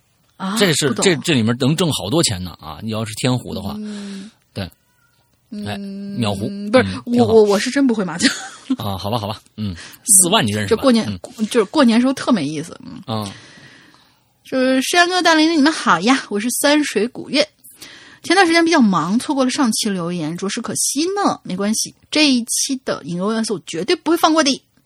这期话题是险，那我就来说说我朋友发生的一件事吧。嗯，事情发生在也就一个多月前。嗯，我朋友跟他老婆出去买晚饭的材料，回家的时候，也不知道他们怎么想的，选择了一条离家又远又很偏僻的小道。嗯，朋友跟他老婆边走边聊天完全不知道此刻危险即将来临。哦，要不是朋友的老婆走路时候突然崴了一下脚，嗯，当时他穿高跟鞋的，朋友伸手把他老婆扶住，眼角的余光看到有东西正朝他们。过来，朋友转头一看，一辆面包车倒退着就朝他们撞过来了。嗯，朋友吓得赶紧就拉起老婆退到一边，手上东西自然掉到地上，被货车碾了个稀巴烂。货车继续倒退着，直到撞到小道边的一堵墙才停了下来。嗯，朋友跟他老婆说你看看我，我看看你，各自拍了拍心口。我朋友就上去上前去想问问那司机你怎么开车的？嗯。结果还没有走到车子跟前，就看到驾驶座上是空的。哦，简单，手刹没刹住。嗯既然没有人，这车子怎么会动呢？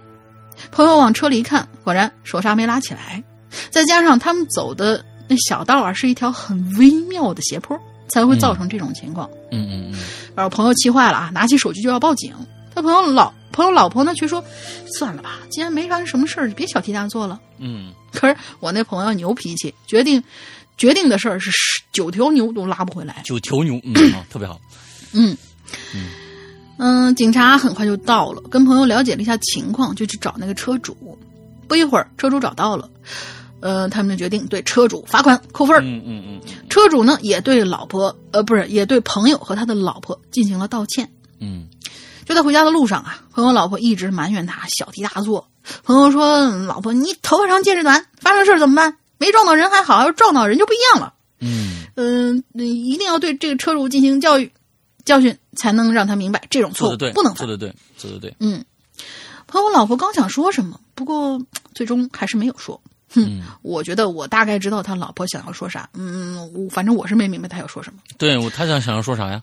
多一事不如少一事，啊，撞的不是自己就算了，啊，或者是嗯，有鬼，嗯、要弄他，嗯，这事儿哎，有可能。嗯啊，反正朋友的故事就到这儿结结束了。如果读起来不顺的话，请多多包涵。哎，挺顺的，挺顺的，嗯，《长安十二时辰》就要做成电视剧了，不知道山哥对此是否看好嘞？嗯非常看好我看了预告片，感觉还不错呢。嗯我是三水古月，咱们下期见。对对对，我也看了这预告片了啊，就希望不是把最好看的镜头或者一些东西剪进去，但是从素质上看来说，是呃真的是制作精良的一个电视剧啊。但希望它能够呃这个能够赶超当年的这个军事联盟的那种那种那种素质吧，因为毕竟这是一个、嗯其实这是一个动作戏因为这是个动作戏，它不是一个宫斗戏啊。你像你像这个嗯军事联盟，其实是一个宫斗戏。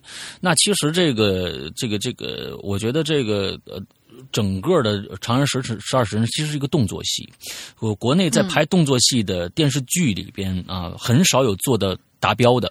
啊你现在咱们其实想一想，你就是说，咱们别说那些就是武侠小说过去那飞来飞去的啊，但是在这里边，其实它不需要飞来飞去，就是一些场面上的东西。如果把能把这些东西做好，能恢复一个大唐的一个一个状态的话，我都觉得已经很好了啊。唐唐朝我觉得他要能，我觉得他要能拍成就是类似像《绣春刀》那样的，我就嗯，啊是不是标准有点高？啊，绣春刀对绣春刀不，你那个有点高了。就是说，毕竟咱们现在呃做电视剧还不不会像美国现在他们那个工业流程已经到了那个地步，就是他们拍电视剧也是电影的一个状态啊，不会到那样的一个状态。但是我觉得还是有希望的，因为看了预告片确实挺让人兴奋的啊，确实让挺让人兴奋的。对，好，就看看是他的版本好，还是最后拍出来的版本好，还是我的有声版本好吧？嗯，好。嗯，那个，就我我是我是觉得三三水古月这个故事里面讲到的一个事儿啊，就是说，呃，其实大家一定要注意，尤其是开车的，马路安全这个事儿，不管你不管你在是平地儿还是有坡的地方，一定记得拉手刹，一定这是一个这是一个常识来的，这是一个常识来的，因为你不拉手刹，有些斜坡你是看不到的。我就遇到过这样的一次一次情况，真的那个地方那个路啊，真的是有的时候。它跟旁边的建筑物，还有一些路标标志性的一些参照物，它会给你形成一个非常非常怎么说呢？一个错觉，就像，呃，沈阳有一个有个怪路怪街，你知不知道？大家知不知道？就在一个郊区那个、那个路，你看的是上坡的时候，它其实是下坡；你看这是下坡的时候，它其实是上坡。有一个怪路，呃，沈阳那边人肯定都知道，就是你看着是下坡，你越骑越费劲；你看着上坡的时候呢。哎，越骑越轻松，就出溜下去了。它是其实跟旁边的树那些树的那个生长是有关系的。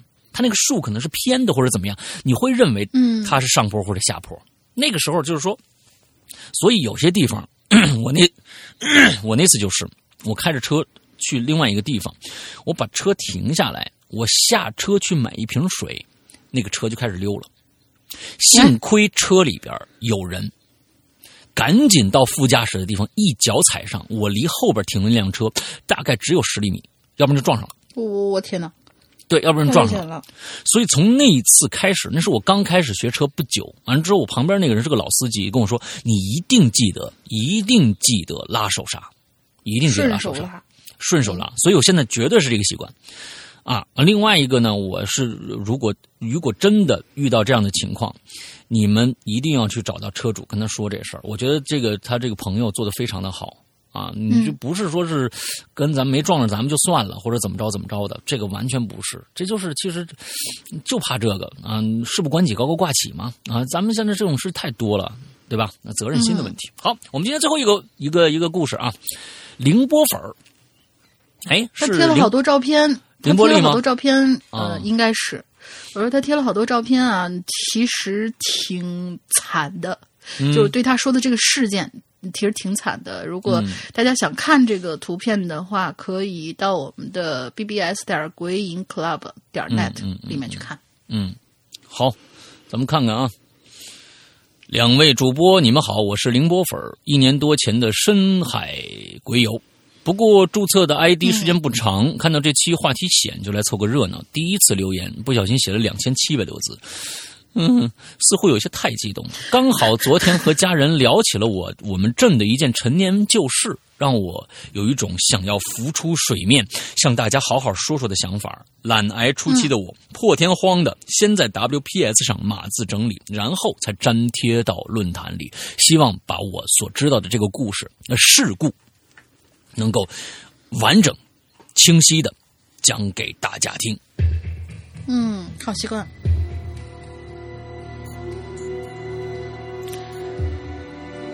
这是一起极其危险的私藏私藏炸药爆炸事件，发生在二零零六年四月十日凌晨二时二十五分，山西某矿区职工医院车库。啊，网上可以找到相关详细的新闻报道。当晚的新闻联播也报了这起事故。事故中，五间民房被夷为平地，原地炸出一个五米深、直径十米的大坑。车库北侧的医院五层职工住宅楼，五个单元，从南从南数第一个单元被齐齐炸掉一半，剩下的一半也摇摇欲坠，整栋楼门窗全部被毁，只剩下框架。周围树枝上、河道边屋顶上、马路边到处散落着衣服、被子、家电，还有人的残肢。爆炸使周围建筑的玻璃窗被震碎，电力供应暂时中断，附近居民区的这个建筑和车辆受到不同程度的损坏。桥南街临街的这个钢制卷闸门也被炸坏了，范围波及周边二二点五公里。我的天哪，这是个什么炸药啊！远处三十公里以外的地方都能听到爆炸声，这跟我觉得跟当年的这个呃天津的那次爆炸真的是，我天津那次爆炸，我在北京都能听得着。你想那次爆炸有多恐怖？你听到了？我听到了，我就在家里边。当时我就在家里，而且家里面一阵就一阵晃动，当一下。嗯，我没听到。你那太低啊！啊？嗯，你那太低。哦，对，越高它那个震震动越。当时真的是震了一下。就是百幅越大嘛。对啊，越高百伏越大。对对对，造成三十一人死亡，并使一公里范围内的居民的房屋受损，门窗变形，很多村民的这个房屋变成危房，无法居住。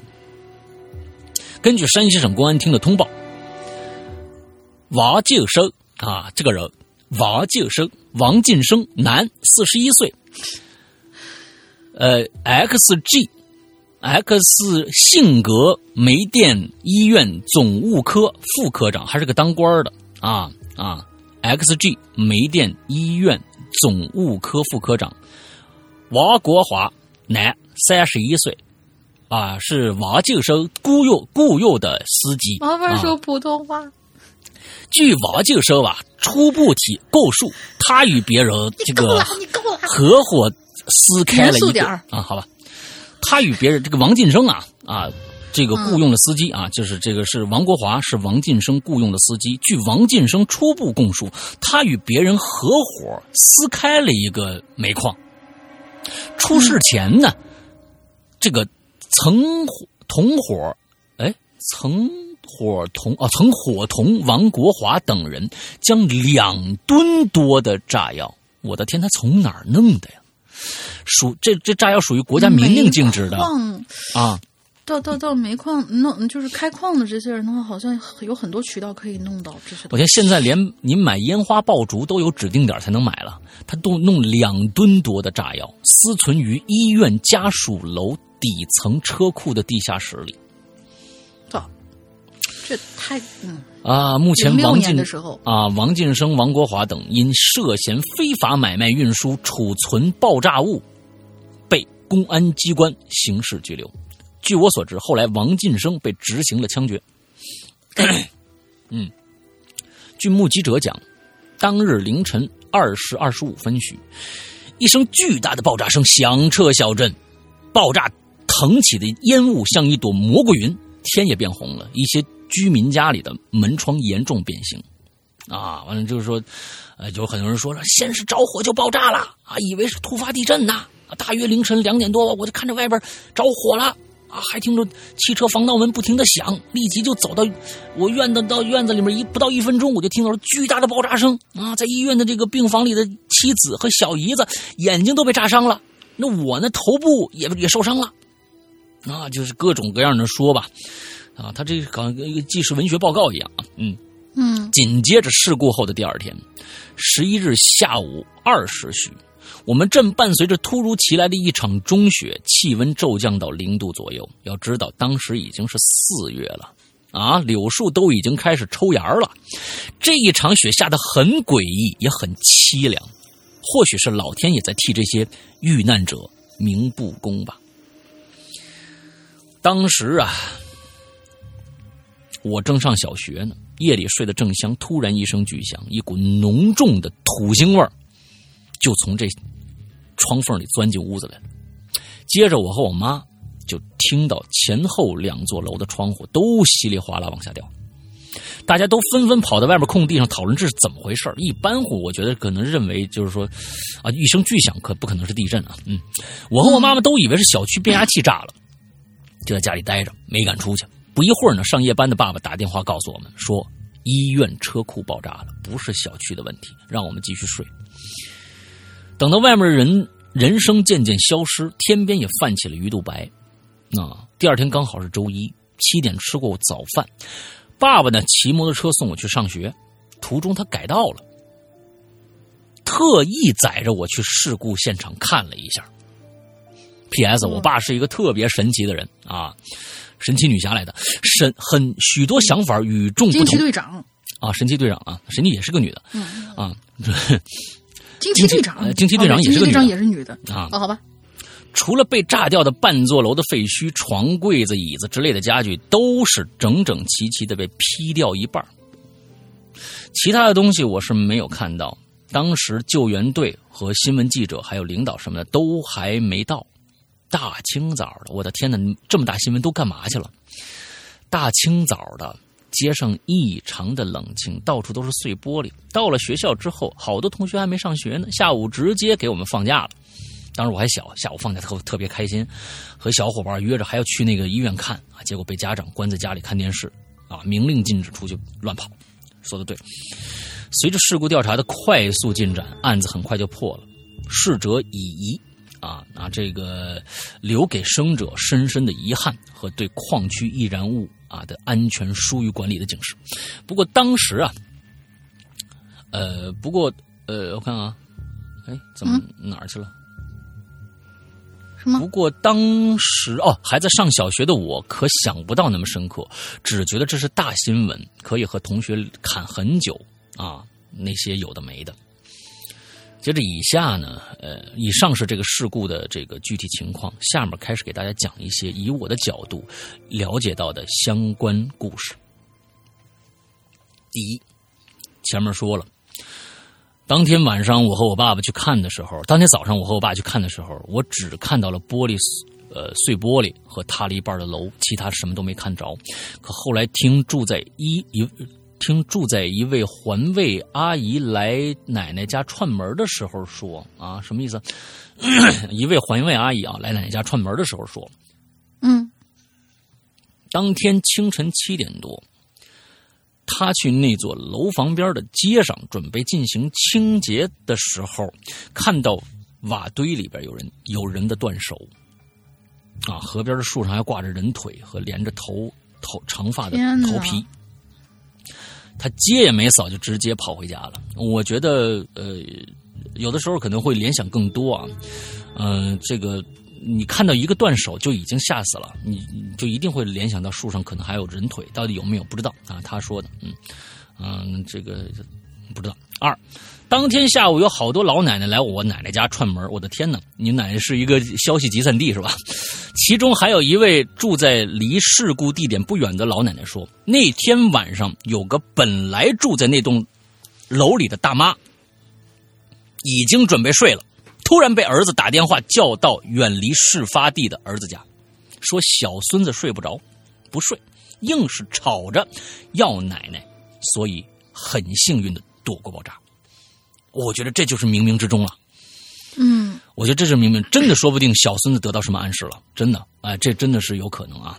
然后恰恰和他相反，同样是那座楼里有一个原本在儿子家住住着过周末的老头，不知道怎么的，大晚上突然想回家，儿子没办法给送回来了。结果，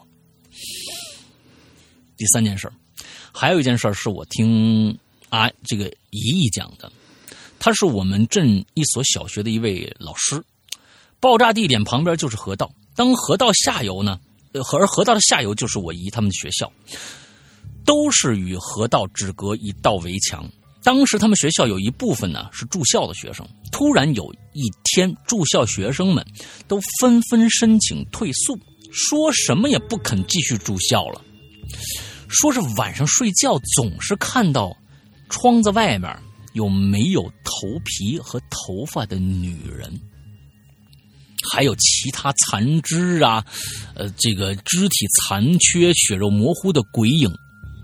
后来这所学学校的生源一年比一年少，最后彻底荒废了。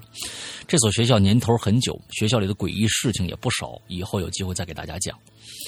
第四件事儿，还有一件事儿是我好朋友告诉我的，他家就在那座医院后边的一栋老式居民楼里。当时事故平息之后。镇政府在废墟上盖了新楼，还修了一大广场。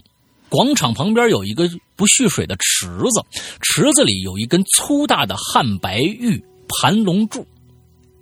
奶奶说，那个池子的位置就是当年被炸出来的深坑位置。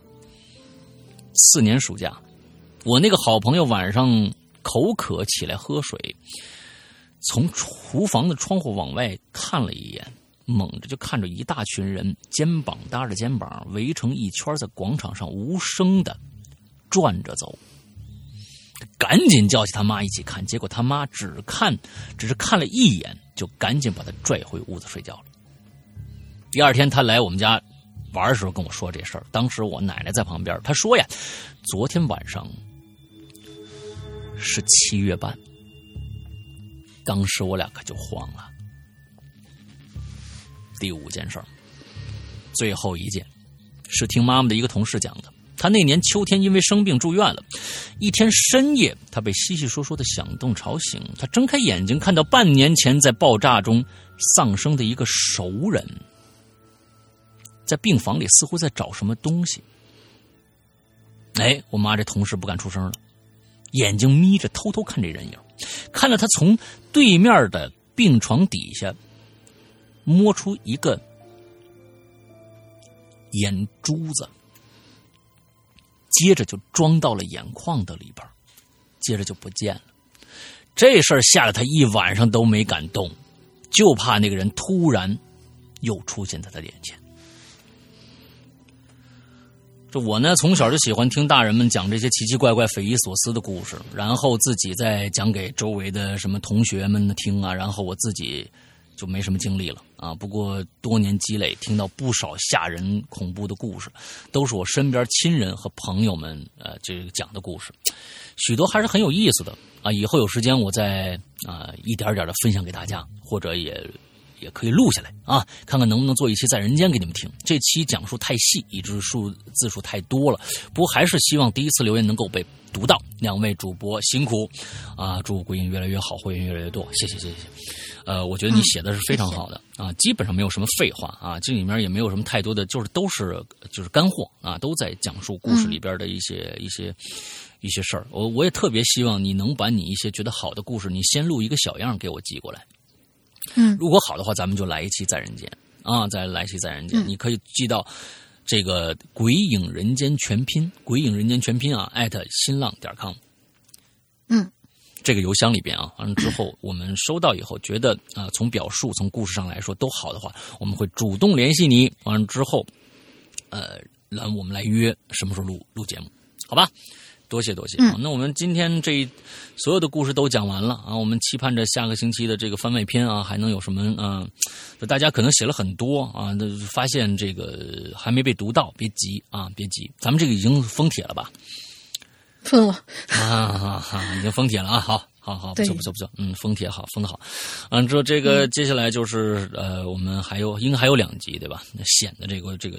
这个话题应该至少还有一集，但是我今天发现了一些有有些可能是，呃，手机上面操作的，还不知道是怎么回事儿，就是多写了好几层楼，不是，就是留了一句话，然后就换楼，留了一句话就换楼，估计是操作问题。那要都是这种的话，那就估计能凑出一期来。哦，OK，好，反正肯定是有续集的。对，还有还有还有一集啊。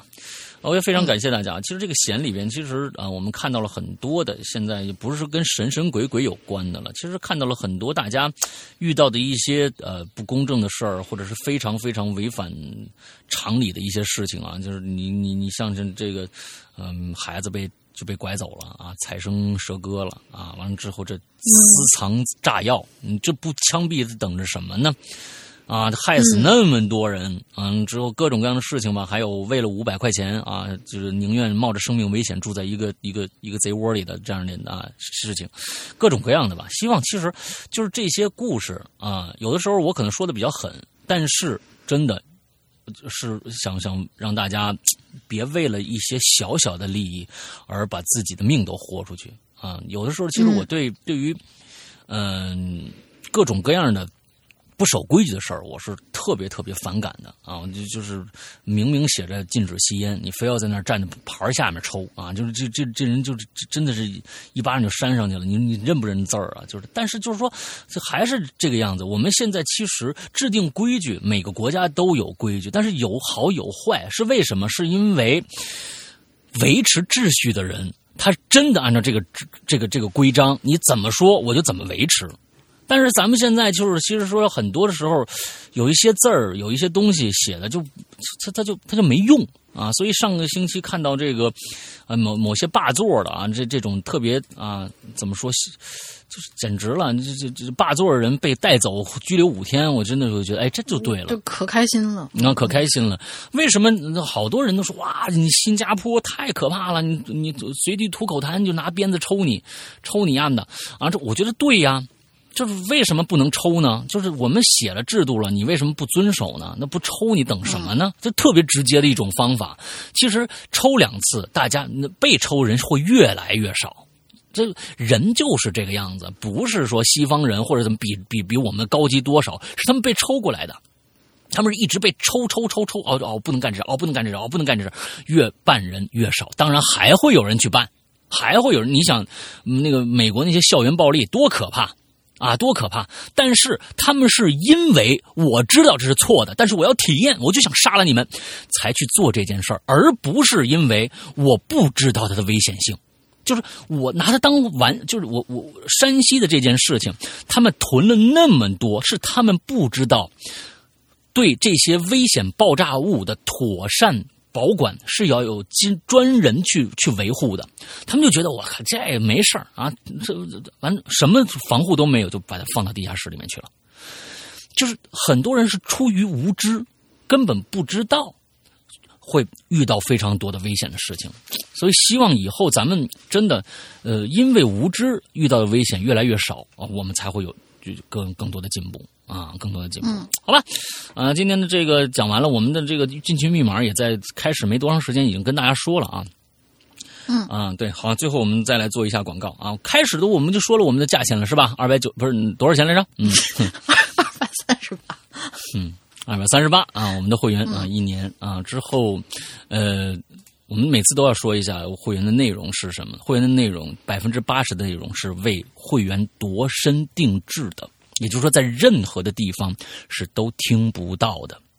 啊，比如说我的我的专区龙陵的专区怪藏秘闻。啊，当然有一个有一个专区鬼火，很长时间没有没有更新了，是因为，呃，太难找到一分钟的好素材了，那种那种故事太少了，所以哎有哎，但是就算是这样，我们基本上保持的是日日更新，有的时候是一日双更，而剩下大家说，哎，你你百分之八十都是为会员度身定制的，那剩下的百分之二十是什么？剩下的百分之二十，啊。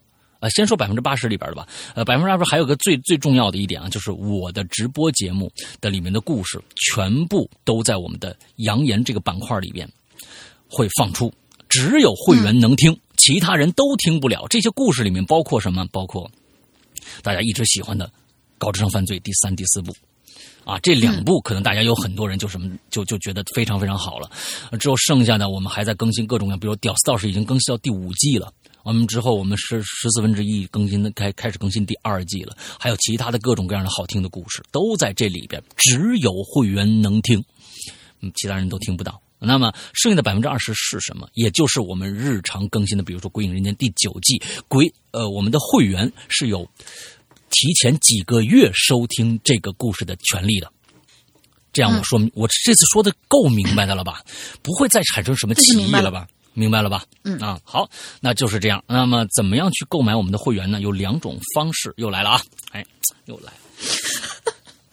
哼 我争取把这些事儿，咱们前面说的全都给说回来。那太开心了，太开心了啊！那就就就是我争取把这个要要要给他说回来啊！那是怎么回事呢？啊，呃，有两种方式。现在目前来说，这个星期啊，到这个星期为止啊，我们目前还只有苹果手机设备，呃，iOS 设备能下载我们的 APP。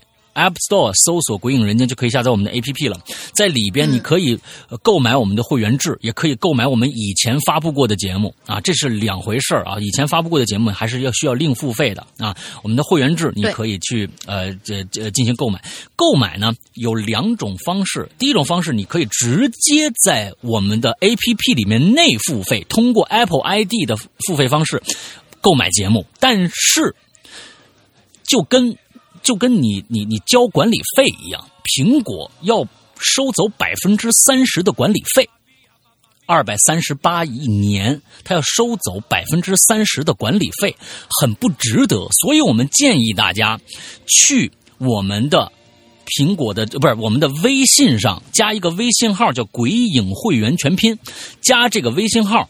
还是以二百三十八元来购买我们的会员，这样我们就不必被。剥夺走那百分之三十了，大家这个我说明白了吗？说明白了，说明白了，我听明白了，你听明白了吧？如果我们的工作人员再说听不明白，那是他们的脑子问题啊！啊别啊！我这这，我我上次我真的说的很明白了，我我不觉得我说的有问题，跟这次说的没有什么区别啊！啊，难道我上次真的是中了什么邪？完了之后说的是另外一回事儿啊？我这这这不真的不是不不是。就说是你说的太细了，结果有点事无巨细了，嗯，还不能说太细是吧？啊，就是单刀直入的，单刀直入的告诉大家，好听，买二百三十八，嗯，行，啊，对我下次就会就就就就说那个就就就说，哎，我都不知道该怎么说了，哎呀，我就现在这点事儿已经说明白了，嗯啊，好吧，我不能再说了啊，啊，不是二百九十八啊，是二百三十八啊，嗯，对，好吧，啊，好吧。那行了，那既然说清楚了，咱们就不浪费时间了啊！这个大家 这个赶紧去呃没有购买会员的，是苹果设备，安卓也不要急。我们的理想是在年前发布安卓版，到时候所有的安卓用户也可以享受到我们的会员制了。而且为了表达我对大家众筹的这么长时间等了等了一年的 APP 一直还没有发布出来，我们做了一个非常的道歉的一个非常。呃，诚恳的道歉的模式是什么？就是，因为我们的会员，他，嗯，大家在想啊，你比如说你买一个，你买一个会员的话，我是不是一说多了，大家又不理解了啊？就是，哼其实这么说吧，就这么说。本来说我们的会员，这个这个安卓版本的是要从今年的五月份就发布的。今年五月份就发布的，但是一直到现在都没发，所以我为了表达我对大家的诚意，我从今年五月份就一直没有把我们的节目封口。这个封口是什么意思？就是我们的节目并不是你什么时候买，你所有的会员的内容都能听得到的，要让这对以前的老会员不公平啊，对不对？就是肯定是实时听，实时听现在的，你越攒越多，越攒越多，往后听。那么呢，从今年五月份的节目开始，我是没有封口的，也就是说，你现在买会员，你从今年五月份的一直往现在的所有的节目，你都能听得到，往后也都能听得到。是这么个意思，我我就是就是我，你不用，你要听不懂，你也不用去追究，反正就是你不会吃亏就好了啊，你不会吃亏就好了。我是给大家让利了半年多的节目，相当于就就是能多听半年多的老节目而已啊，就是这么说啊，就这么说。因为我们每做完一部作品的话，都是要封口上架的。嗯，这次我们没有封口，就是要为对得起我们这些等了很久的安卓会员。哎，对，所以呢，呃。马上，呃，这个反正尽量在这个月能把安卓的这个安卓安卓这个 A P P 上线吧。到时候希望我也会做一个呃限时的呃优惠活动啊优惠活动，新加会员，比如说在那个阶段，新加会员可以以多少多少的折扣来购买我们的会员价啊。到时候呢，我们我们把这个会员价呢不要再说这种话了啊，我们涨到三九八。听了，万一有人听了前半部分，听了后半部分，哎，不是说有折扣吗？